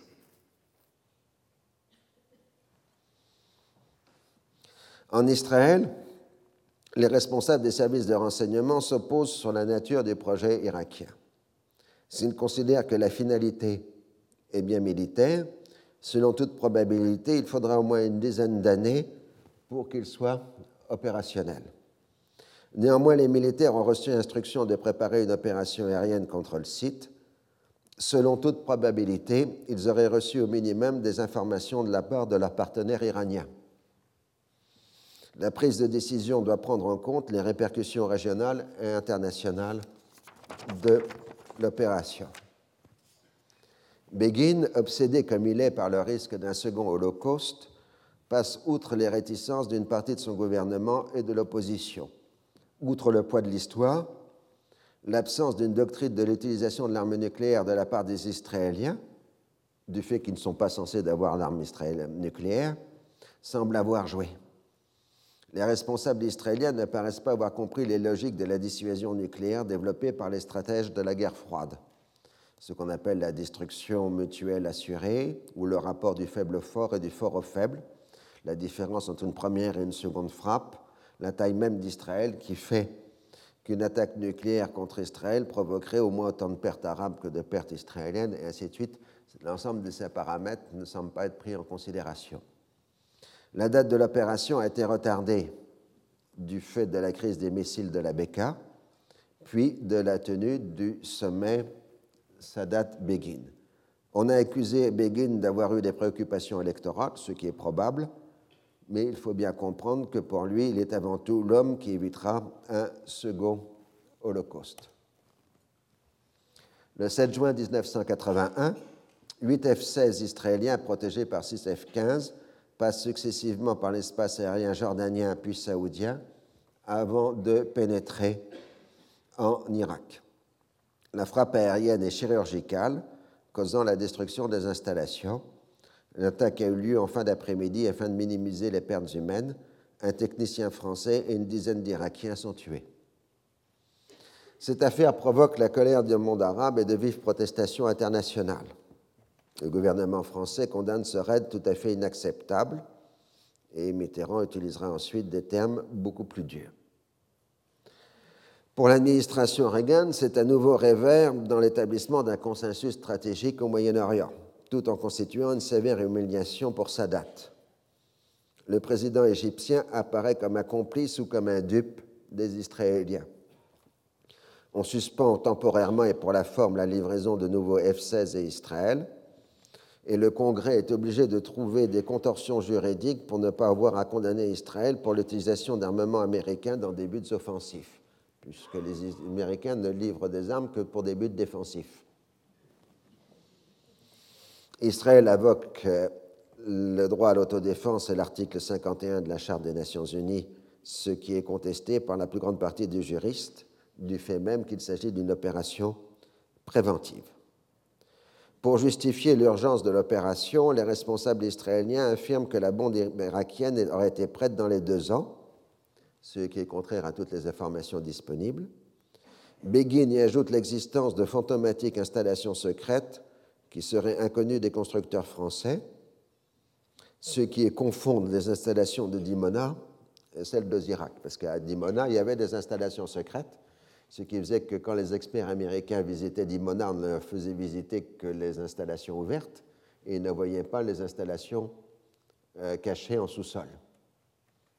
Mais à Osirak, il n'y a pas d'installation secrète. Dans les discussions avec les Français, les responsables israéliens sont obligés d'admettre que la méthodologie suivie interdisait de disposer d'uranium enrichi, mais ils accusent les Irakiens de disposer de stocks de plutonium en quantité inconnue. Les Français ont beau jeu de remarquer que la filière d'Osirak ne permettait pas de produire d'importantes quantités de plutonium, contrairement aux installations fournies par l'Union soviétique et l'Italie à l'Irak. Or, ces installations n'ont pas été bombardées. Ce que nous savons maintenant, c'est qu'en 1981, le nucléaire militaire irakien n'était encore qu'une virtualité lointaine et loin d'être une priorité pour le régime de Saddam Hussein. Le bombardement d'Osirak va accélérer le programme nucléaire irakien et non pas l'arrêter. Les négociations avec la France sur la reconstruction du, site échoueront, ce qui conduira à l'abandon de la voie d'Imona aux Irak par les Irakiens. Saddam Hussein va multiplier par 20 le budget du nucléaire militaire. Les atomistes irakiens vont collecter toutes les informations disponibles sur l'armement nucléaire que l'on trouve dans la très vaste littérature scientifique internationale ce qui permettra à l'Irak de se dispenser du contrôle d'un partenaire extérieur et de mener un programme clandestin qui sera très avancé à la fin des années 1980.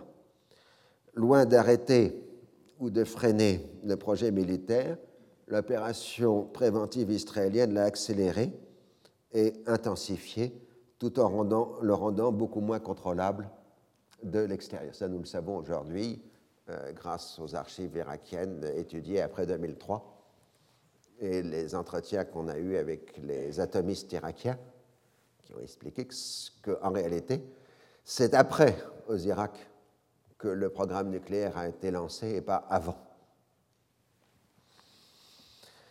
Alors, euh, l'Irak a évidemment porté plainte au Conseil de sécurité. Il y a un consensus général en sa faveur. Les États-Unis décident de ne pas mettre le veto pour essayer de calmer les colères arabes. C'est donc la résolution 487 du 19 juin 81 qui condamne éjectement, mais surtout les clauses 5 et 6 sont à Israël de placer d'urgence ses installations nucléaires sous les garanties de l'Agence internationale de l'énergie nucléaire et 6 estime que l'Irak a droit des réparations appropriées pour la destruction dont il a été victime et dont Israël a reconnu être responsable. Alors, euh, pour la clause 5, il est inutile de vous dire qu'elle n'a jamais été appliquée et qu'on l'a complètement oubliée. Et la clause 6, depuis 2003, de temps à autre, le gouvernement irakien actuel dit qu'il faudrait peut-être appliquer la clause des réparations euh, ce qui met un peu de piment dans la vie diplomatique locale. En Israël, l'opposition travailliste a été contrainte d'applaudir l'exploit militaire tout en condamnant le principe d'une opération qui a été prématurée et irresponsable, les voies d'une solution diplomatique étant encore ouvertes. Begin accuse publiquement Pérez de trahir les intérêts israéliens, de donner un coup de poignard dans le dos à la nation Là encore, le terme est fort puisqu'il renvoie à l'accusation que les nationalistes allemands ont adressée aux démocrates et aux juifs allemands en 1918. L'imprégnance de l'antisémitisme est très forte chez Begin, y compris dans l'usage de son vocabulaire. Certains militants du Likoud en vont jusqu'à attaquer les réunions électorales de la gauche, voire s'en prendre physiquement à Pérez, traité de lâche. Ce dernier répond en traitant Begin de menace pour la démocratie et en assimilant le béguinisme au fascisme. Puis, d'un commun accord, les partis politiques décident de calmer le ton, mais il est maintenant clair que la politique de force et la démagogie financière menée par Begin au Liban, dans, les affaires intérieures d'Israël, paye électoralement dans les sondages, la droite a rattrapé son considérable retard. La première réaction d'Alexander Haig à l'annonce d'Ozirac a été de renvoyer Philippe Habib au Moyen-Orient. L'Arabie saoudite abandonne sa médiation dans la crise libanaise du fait du trop grand aliment américain sur Israël. Les acteurs libanais restent sur leur position Damas affirme qu'une attaque israélienne serait l'équivalent d'une agression américaine. Begin, en pleine campagne électorale, confirme l'intention de son pays de détruire les rampes de missiles de la Beka si la diplomatie n'obtient pas leur éloignement. Puis ensuite, Begin baisse de ton et affirme avoir utilisé la crise des missiles pour détourner l'attention de la préparation sur le raid sur Osirak. Il n'en reste pas moins que la question de Zarlé reste toujours ouverte. Les habituels médiateurs arabes préparent un plan de normalisation de la situation au Liban, d'où évidemment à chaque fois qu'on essaye de normaliser, on a une explosion de violence. Un compromis finalement trouvé pour Zarlé. Le 30 juin, 600 gendarmes libanais, les forces sécurité intérieure, pénètrent dans la ville, tandis que les forces libanaises retirent leurs combattants non originaires du lieu. vous avez cette photo, le départ des miliciens. Ensuite, selon le plan établi, Bachir Gemayel adresse une déclaration au président Sarkis par laquelle il s'engage à ne pas ouvrir de collaboration avec Israël. C'est un texte fictif destiné à ne pas être publié, ayant pour fonction de sauver la face à toutes les parties engagées. Bien entendu, la coopération entre Israël et les forces libanaises se poursuit, mais sur un mode plus discret. Le bilan des affrontements entre le 1er avril et le 1er juillet aurait été de 1120 tués et 4500 blessés sur l'ensemble des fronts libanais. Les élections du 30 juin 1981 en Israël marquent l'ampleur de la radicalisation politique le Likoud remporte 37,11% des voix et 48 sièges. L'alignement travailliste, 36,57% des voix et 47 sièges. Plus des deux tiers des Ashkénazes ont voté travailliste, plus des deux tiers des Séfarades ont voté Likoud. La droite est en meilleure position pour former une coalition avec les partis religieux et donc conserver le pouvoir. Selon la règle, le gouvernement en place gère les affaires courantes dans l'attente de la formation d'une nouvelle coalition. Tout en menant les tractations avec les petits partis religieux, aux exigences disproportionnées par rapport à leur nombre de députés, le gouvernement Begin reprend les actions préventives au Liban contre les Palestiniens. Les bombardements israéliens commencent le 10 juillet. En riposte, les Palestiniens lancent des roquettes sur Kiryat Shmone en Galilée l'escalade monte très vite. Le 12 juillet, l'aviation israélienne bombarde Damour, détruisant une fabrique de réfrigérateurs qui, selon les Israéliens, est un dépôt de munitions, alors que Philippe Bib a entamé une nouvelle tournée régionale. Le 14 juillet, les raids s'intensifient, tandis que la Syrie perd un avion dans un combat aérien. Les lendemains, les Palestiniens tirent sur Kiryat Shmone et Naharia, faisant trois morts et 28 blessés et d'importants dégâts matériels. Begin promet qu'il n'y aura plus de bombardements sur le territoire israélien. Le 16 juillet, les voies d'accès au Liban Sud sont attaquées, six ponts sont détruits. Le bilan est de 32 tués et 92 blessés. Le 17 juillet, l'enfer se déchaîne sur Beyrouth Ouest. Le quartier de Farani, où sont installées les principales organisations palestiniennes, est visé par l'aviation israélienne. Le bilan est de 200 morts et de plusieurs centaines de blessés. Pour Begin, les agglomérations civiles ne sont plus des sanctuaires et c'est la faute des terroristes et des civils, qui composent la plus grande partie des victimes, sont touchés. On se retrouve dans le paradoxe du discours israélien. Les terroristes veulent tuer le plus de civils en utilisant la totalité de leurs moyens. L'armée israélienne limite l'usage de sa force, mais tue en général de 10 à voix fin plus de civils que les terroristes. Entre le 1er janvier 1980 et le 1er juillet 1981, 21 Israéliens ont été tués à partir d'actions venant du Liban contre 400 Palestiniens et Libanais pour 90% des civils selon l'ONU. Tandis que les duels d'artillerie continuent le long de la frontière, Washington expédie d'urgence Habib en Israël. On évoque maintenant une invasion israélienne du Liban Sud et une guerre ouverte entre Israël et les Palestiniens. Mais en même temps, l'action israélienne, la euh, réputation israélienne se dégrade dans le monde. Même aux États-Unis, les amis d'Israël se dissocient de l'attitude de Begin. Selon une nouvelle règle, plus Israël frappe les Palestiniens, plus la nécessité de prendre en considération le facteur palestinien devient impérative. L'administration Reagan bloque tous les jours la livraison de nouveaux avions. Certains évoquent une crise dans les relations entre les deux pays. Le facteur le plus important est de nature militaire. Les bombardements israéliens ne réussissent pas à liquider l'artillerie palestinienne. Même si les pertes israéliennes ne sont pas en proportion avec celles affligées au Liban, le nord du pays est paralysé. Pour la première fois, une partie de la population quitte les agglomérations concernées. Un gouvernement exécutant les affaires courantes et non assuré d'un soutien américain ne peut se lancer dans une nouvelle invasion du Liban. Brusquement, Begin se montre réceptif aux propositions de Habib en faveur d'un cessez-le-feu. Il n'en reste pas moins que l'affaire est difficile à mener. Ni Israël ni les États-Unis ne veulent traiter avec les Palestiniens, ce qui signifierait les reconnaître, mais en même temps, il faut bien qu'ils soient engagés dans le règlement. On passe par l'intermédiaire de la Syrie, de l'Arabie saoudite et de l'ONU. Habib utilise donc la formule diplomatique d'un cessez-le-feu le long de la frontière israélo-libanaise comme premier pas pour amener le calme dans la région. Le 21 juillet, le Conseil de sécurité, par la résolution 490, appelle un arrêt immédiat des attaques armées et Arafat se donne le beau rôle en étant le premier à l'accepter. L'émissaire américain peut donc annoncer le 24 juillet un cessez-le-feu sans énoncer les clauses qu'il contient. La formule est simple. J'ai informé le président Reagan qu'à partir de 13h30 heure locale, que toute action militaire hostile entre les territoires libanais et israéliens cessera de part et d'autre.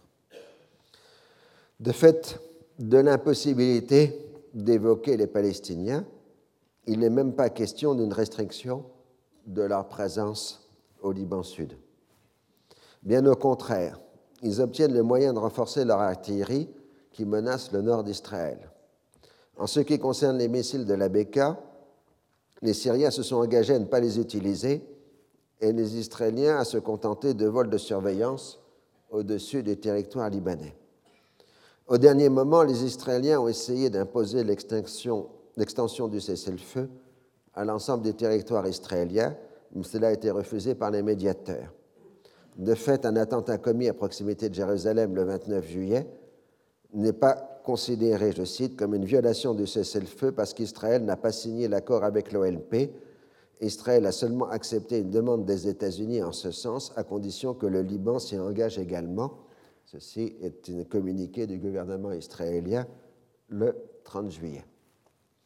Finalement, Arafat apparaît comme le principal vainqueur d'une crise qu'il n'a pas déclenchée. Le bilan de ces 14 jours serait de 450 tués palestiniens et libanais et 1600 blessés, contre 6 Israéliens tués et 66 blessés. Le chef de l'OLP obtient le moyen de consolider la présence palestinienne au Liban Sud et est redevenu un interlocuteur acceptable. D'ailleurs, dès le mois d'août 1981, commencent des entretiens discrets avec des personnalités américaines, entre guillemets, indépendantes, c'est-à-dire non officiellement mandatées par leur gouvernement, mais rapportant le contenu des discussions à la Maison-Blanche, mais non pas au département d'État, Haig paraissant trop proche des Israéliens. Autrement dit, il y a un canal de communication qui est établi par euh, l'entourage de Reagan directement avec les Palestiniens, court-circuitant le département d'État. Certains voient dans le cessez-le-feu le début d'un processus débouchant sur une reconnaissance mutuelle entre Israël et l'OLP. Le premier à le demander est Sadat, qui appelle de Londres le 3 août à une reconnaissance mutuelle et simultanée entre Palestiniens et Israéliens. À Washington le 5 août, il est plus précis et appelle à l'ouverture de discussions directes entre les États-Unis et l'OLP. Alexander Haig rappelle l'exigence préalable de son pays, la reconnaissance d'Israël par l'OLP. L'administration Reagan s'engage seulement à soutenir le processus de Camp David, mais s'abstient en fait de toute initiative. Sa priorité est la question du contrat de vente d'avions à l'Arabie saoudite, pour lequel Reagan s'est directement engagé auprès des membres du Congrès, et évidemment la fin du retrait israélien du Sinaï. Begin réussit à former un gouvernement n'ayant qu'une petite majorité de 61 voix sur 120 à la Knesset. La décision essentielle est de confier le portefeuille de ministère de la Défense à Ariel Sharon. Cette désignation inquiète beaucoup de monde en Israël comme à l'extérieur du pays. Le roi Hussein y voit une menace directe pour son royaume, puisque régulièrement, euh, Sharon a appelé à la destruction de la monarchie hachémite pour la remplacer par un État palestinien. Dans le discours d'investiture de 5 août, la ligne dure est particulièrement marquée. Begin met en garde tous ceux qui tenteraient d'empêcher l'armée de l'air israélienne d'effectuer des vols de reconnaissance au-dessus du territoire libanais et affirme qu'au terme de la période d'autonomie de cinq ans, Israël demandera l'annexion de la Cisjordanie et de Gaza qui font partie intégrante de la patrie historique du peuple juif.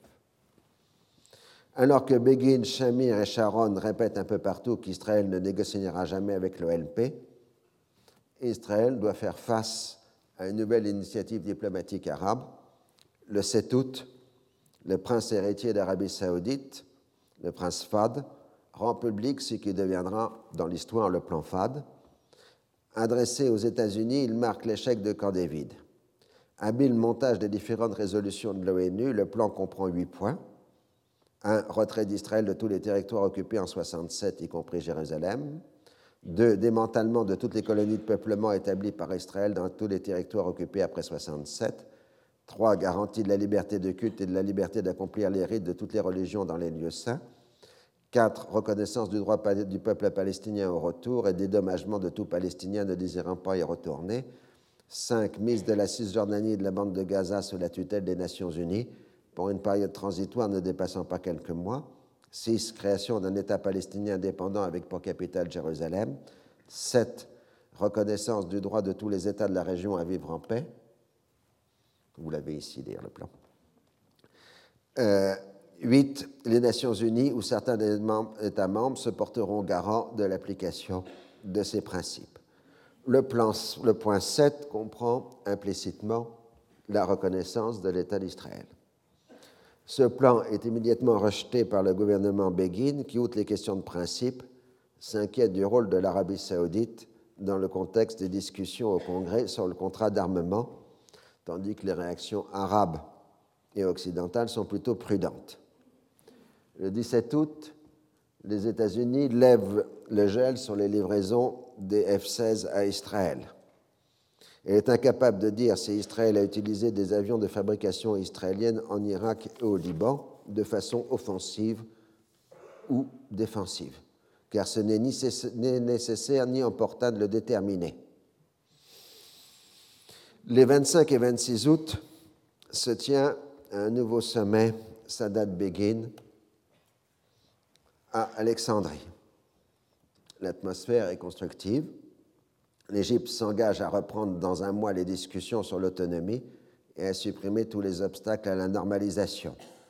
Israël en a fait la condition pour l'exécution de la dernière phase du retrait. Chacune des parties n'a fait simplement que renouveler ses engagements antérieurs, ce qui est considéré comme encourageant par Washington. Le ministère de la Défense israélien a en charge les territoires occupés. Dès son accession à, cette fonction, Ariel Sharon a multiplié les déclarations vertueuses. Contrairement à son prédécesseur, dit-il, le prédécesseur c'est Menahem Begin, sa porte sera toujours ouverte aux notables arabes à qui il rendra régulièrement visite. Il va pratiquer un véritable code de conduite distinguant les éléments séditieux des autres. Il n'y aura plus de châtiments collectifs tels que les couvre-feux il s'agit de tout faire pour créer un climat favorable à l'autonomie. L'armée israélienne devra se comporter avec courtoisie et considération avec la population, ce qui apparemment n'était pas le cas, puisque euh, Sharon promet de le faire. Ces déclarations de bonnes intentions sont reçues avec scepticisme de la part des intéressés. Sharon proclame aussi son intention d'intensifier la colonisation et l'intégration des territoires à Israël en augmentant la dépendance des populations arabes. Sa première décision est de couper l'arrivée des fonds arabes qui alimentent l'économie euh, palestinienne. Et il déclare qu'il veut installer un million de juifs dans un rayon de 10 à 15 000 autour de Jérusalem et de 300 000 dans le reste de la Cisjordanie. Évidemment, le roi Hussein considère que Sharon est son ennemi mortel, et donc les pro-jordaniens rejoignent les pro-LP en Cisjordanie pour lutter contre la politique euh, de Sharon. Le 7 septembre, Begin commence une visite officielle aux États-Unis. Les entretiens avec les responsables américains portent sur la question des ventes d'armes. Reagan assure Begin, à Begin que le contrat saoudien contribuera à faire participer l'Arabie saoudite au processus de paix. Le président américain semble persuadé que le Royaume sera le prochain pays arabe à conclure un accord de paix avec Israël, et il trouve en tout cas beaucoup de mérite dans le plan FAD. Le Premier ministre s'oppose courtoisement au président et s'engage à ne pas faire campagne sur ce sujet lors de son séjour aux États-Unis.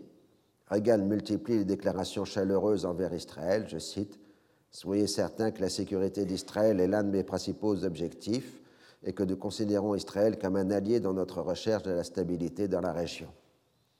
Politiquement, ça se traduit par le projet de conclure un accord de coopération stratégique entre les deux pays, intensifiant les relations militaires avec éventuellement un prépositionnement de matériel, voire l'utilisation par les États-Unis de bases aériennes israéliennes. Begin le définit comme une collaboration contre l'expansionnisme soviétique et non contre les Arabes, que Israël a les moyens de combattre seul. Reagan charge son secrétaire à la défense, Weinberger, d'en discuter les détails avec Sharon. Mais Weinberger, qui a pris ouvertement position contre le raid sur Osirak, puis contre celui contre l'OLP, a plutôt l'intention d'en diminuer l'importance. Begin, dans ses entretiens avec le Congrès, ne respecte pas l'engagement pris devant Reagan et critique publiquement le contrat saoudien, ce qui met en colère Ronald Reagan. Le président a décidé de montrer qui est le chef. Le 1er octobre, dans une conférence de presse, il rappelle que ce n'est pas l'affaire des autres nations de déterminer la politique étrangère américaine, et aux sénateurs américains, il explique en privé qu'ils doivent choisir entre leur loyauté envers leur président et celle envers Israël. Avec les autres responsables américains, la question du Liban a été abordée. Il semblerait que les Américains auraient envisagé un plan général de règlement comprenant le redéploiement des forces syriennes dans la Beka, le retrait des Israéliens et des Palestiniens du Liban Sud, qui passerait sous le contrôle de l'armée libanaise, ces dernières intégrant dans ses rangs la LS. Une telle perspective a tout pour déplaire à Israël. À la fin de son séjour, les responsables américains acquièrent la conviction que Begin prépare une invasion du Liban. Reagan dépêche Haig à New York pour lui demander de s'en abstenir Begin s'y engage, à moins d'y être forcé par les circonstances. Les négociations tripartites sur l'autonomie palestinienne reprennent le 23 septembre 1981, après un an d'interruption. On se donne pour objectif d'arriver à un accord avant le 26 avril 1982, date de la fin de l'évacuation du Sinaï. En deux morts de cette bonne résolution, on se félicite de la décision prise par Sharon de dissoudre le gouvernement militaire de la Cisjordanie et de le remplacer par une administration civile, ce qui, sur le terrain, ne change absolument rien. Le gouverneur civil dépendrait directement du Premier ministre israélien et serait en charge de toutes les affaires administratives gérées sous son autorité par des civils israéliens et arabes. La personne désignée est Menachem Milson, un professeur de l'université hébraïque de Jérusalem en littérature arabe et ancien conseiller du gouvernement militaire. En pratique, son rattachement au Premier ministre est fictif Il dépend essentiellement du ministère de la Défense. La volonté de Saddam Hussein de devenir le chef de file des opposants à la politique de Sadat, puis la guerre avec l'Iran, lui impose la nécessité de devenir plus respectable, c'est-à-dire de prendre des distances avec le terrorisme comme moyen politique. Il a ainsi progressivement limité la marge de manœuvre d'Abu Nidal. Ce dernier a compris qu'il fallait retirer ses forces d'Irak et Abu Nidal est entré au contact avec son ancienne cible, le régime bassiste syrien, et a fait des offres de service. Il est plutôt bien accueilli dans le contexte de la guerre civile qui oppose frères musulmans au régime bassiste, tout en maintenant des contacts avec l'Irak. Le mouvement Abu Nidal reçoit l'autorisation de s'implanter en Syrie et au Liban, le tout sous une stricte surveillance des services de Damas. Ceci se passe au second semestre 1981. Si la Syrie offre des facilités, elle ne fournit pas des subsides. Pour alimenter ses caisses, le groupe Abonidal exerce diverses intimidations et chantages à l'attentat à destination des pays du Golfe qui doivent payer pour assurer leur sécurité.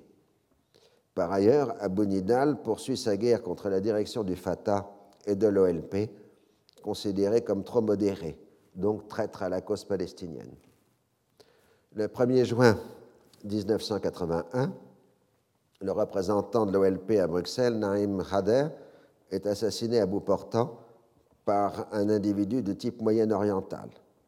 Rader était un participant actif du dialogue euro-arabe, partisan d'une solution politique comprenant deux États et organisateur des réunions avec les pacifistes israéliens. Il aurait même tenté d'entrer en relation avec l'ambassade d'Israël pour trouver un modus vivendi dans les affaires libanaises. L'OLP a immédiatement accusé les services israéliens d'être les auteurs de l'assassinat. Le 2 août 1981, Abu Daoud, vous rappelez donc l'organisateur de l'attentat de Munich, de l'affaire de, la prise de, de Munich en 1972, de séjour en Pologne, est victime d'un attentat où il est grièvement blessé de cinq balles dans le corps. L'intéressé reconnaît parmi ses agresseurs un membre du groupe Abu Nidal. L'enquête ultérieure de l'OLP, fondée sur l'interrogatoire dans les années 1990 de l'assassin, aurait déterminé qu'il s'agissait d'un Palestinien recruté par les Israéliens et infiltré dans le groupe Abu Nidal. De fait, les Israéliens n'avaient pas les moyens de mener des opérations de l'autre côté du rideau de fer. Et il est à noter que la radio israélienne avait attribué les attentats contre Rader et Abu Daoud à des Palestiniens. S'appuyant sur cet élément et d'autres indications du même genre, plusieurs responsables de l'OLP sont persuadés que pour le moins, le groupe Abu Nidal aurait été infiltré, voire manipulé par les services israéliens à partir du moment du relâchement des relations entre Abu Nidal et le régime de Saddam Hussein. Certains vont même jusqu'à dire que les, dernières opérations, comme les assassinats systématiques des modérés de l'OLP, auraient été commanditées par Israël. Cela ne veut pas dire que toutes les actions du groupe à partir du début des années 1980 auraient été inspirées par Israël, en particulier des attentats contre des personnalités ou des groupes juifs en Europe. C'est ainsi le cas de l'attaque de la synagogue de Vienne le 29 août 1980 qui fait deux morts et 18 blessés. Mais cette fois, le gouvernement israélien a accusé ouvertement l'OLP et non pas le groupe Abonidal. L'élément intrigant Reste qu'aucune opération dite de représailles n'a été montée par les Israéliens contre le groupe Abu Nidal, mais il n'en est pas moins vrai que ce type de représailles n'ont visé que des attaques contre des Israéliens et non celles visant des Juifs non israéliens, ceci dans la mesure où on arrive à trouver une logique dans cette guerre de l'ombre. Au Liban, Bachir Gemayel pu finalement se rendre au début du mois d'août aux États-Unis. Il est reçu par des responsables de différents niveaux on s'accorde sur le principe d'obtenir un retrait syrien du Liban, mais sans pouvoir en déterminer les modalités. Concrètement, les États-Unis fourniront un financement et des armements aux forces libanaises qui ont maintenant une liaison directe avec la CIA. La conséquence du cessez-le-feu est que le Liban Sud est la seule région à peu près calme durant un mois d'août, marqué par des affrontements entre Hamal et le Parti communiste. Le ministre français des Affaires étrangères, Claude Chesson, se rend à Beyrouth à la fin août pour marquer la solidité des relations entre la France et le Liban. À cette occasion, il rencontre Yasser Arafat, mais au domicile du Premier ministre libanais et non dans un bâtiment officiel, contrairement à Jean Sauvagnargues, sept ans auparavant, qui avait reçu Arafat à la résidence des Parents. Cette entrevue n'a duré qu'une demi-heure et n'a rien apporté de nouveau, selon les mots mêmes du ministre français. Pour calmer les protestations véhémentes des Israéliens, Mitterrand reçoit ensuite l'ambassadeur d'Israël pendant une heure et demie, c'est-à-dire trois fois plus.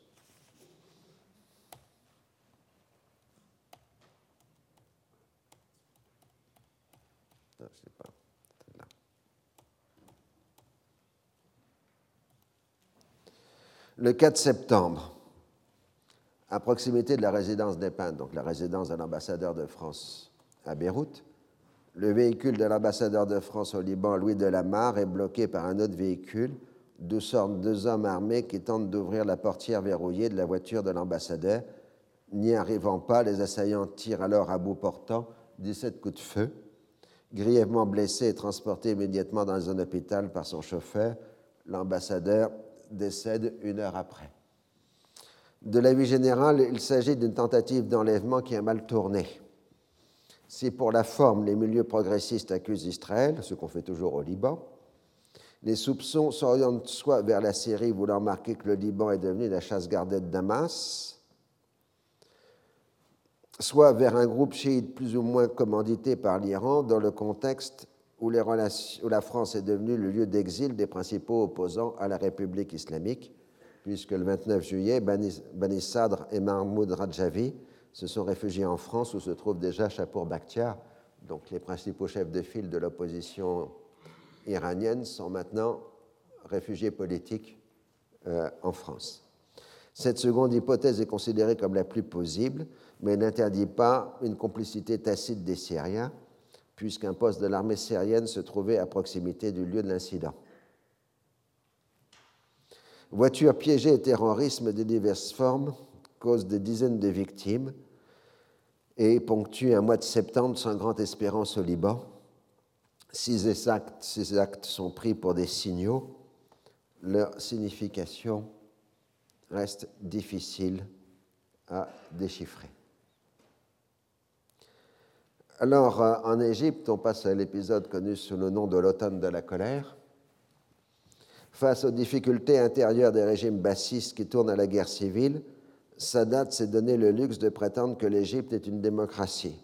Il a instauré une sorte de pluralisme organisé avec une opposition acceptée du moment qu'elle ne risque pas d'accéder au pouvoir. Le parti majoritaire, le Parti national démocratique, contrôle tous les leviers de l'État et avant tout un instrument du pouvoir chargé d'encadrer la société.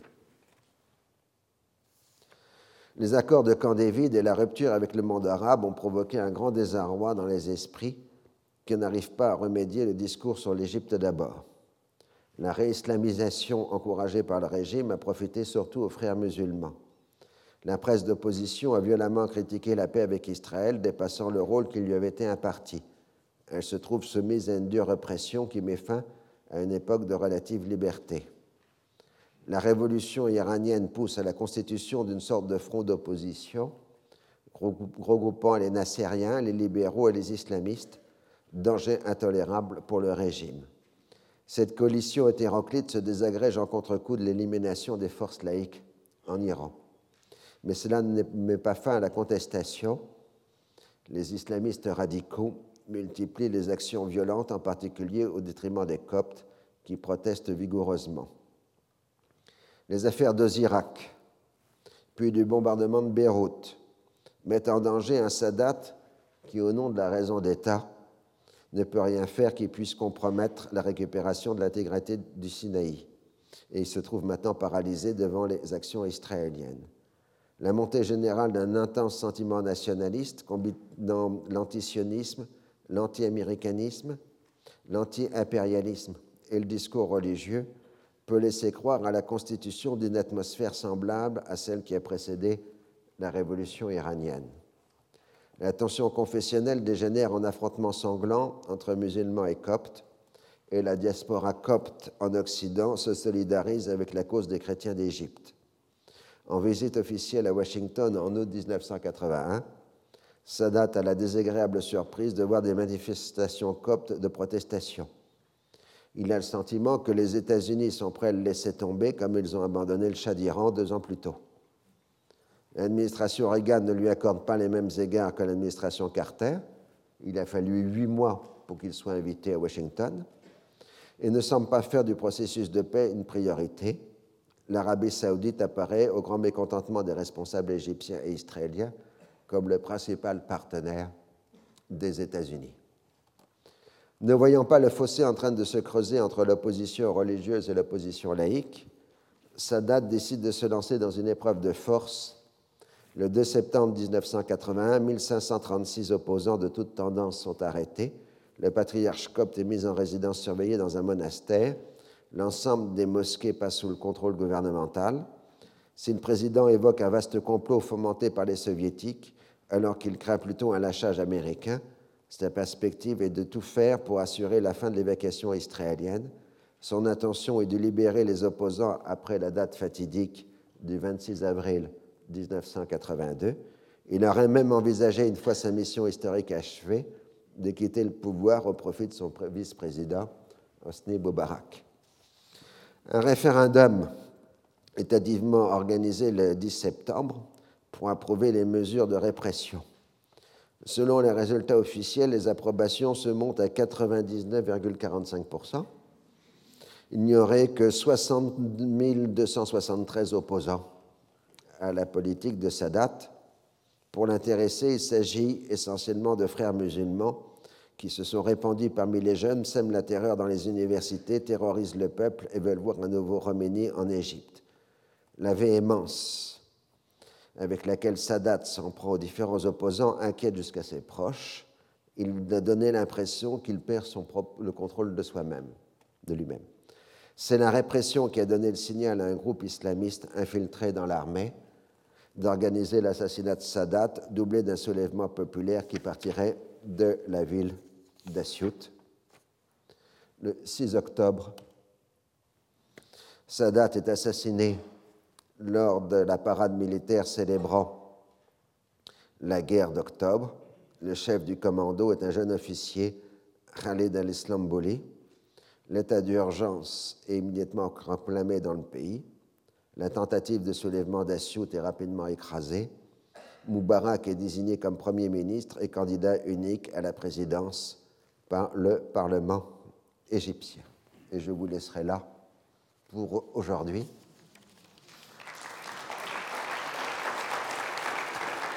Retrouvez tous les contenus du Collège de France sur www.colège-2-france.fr.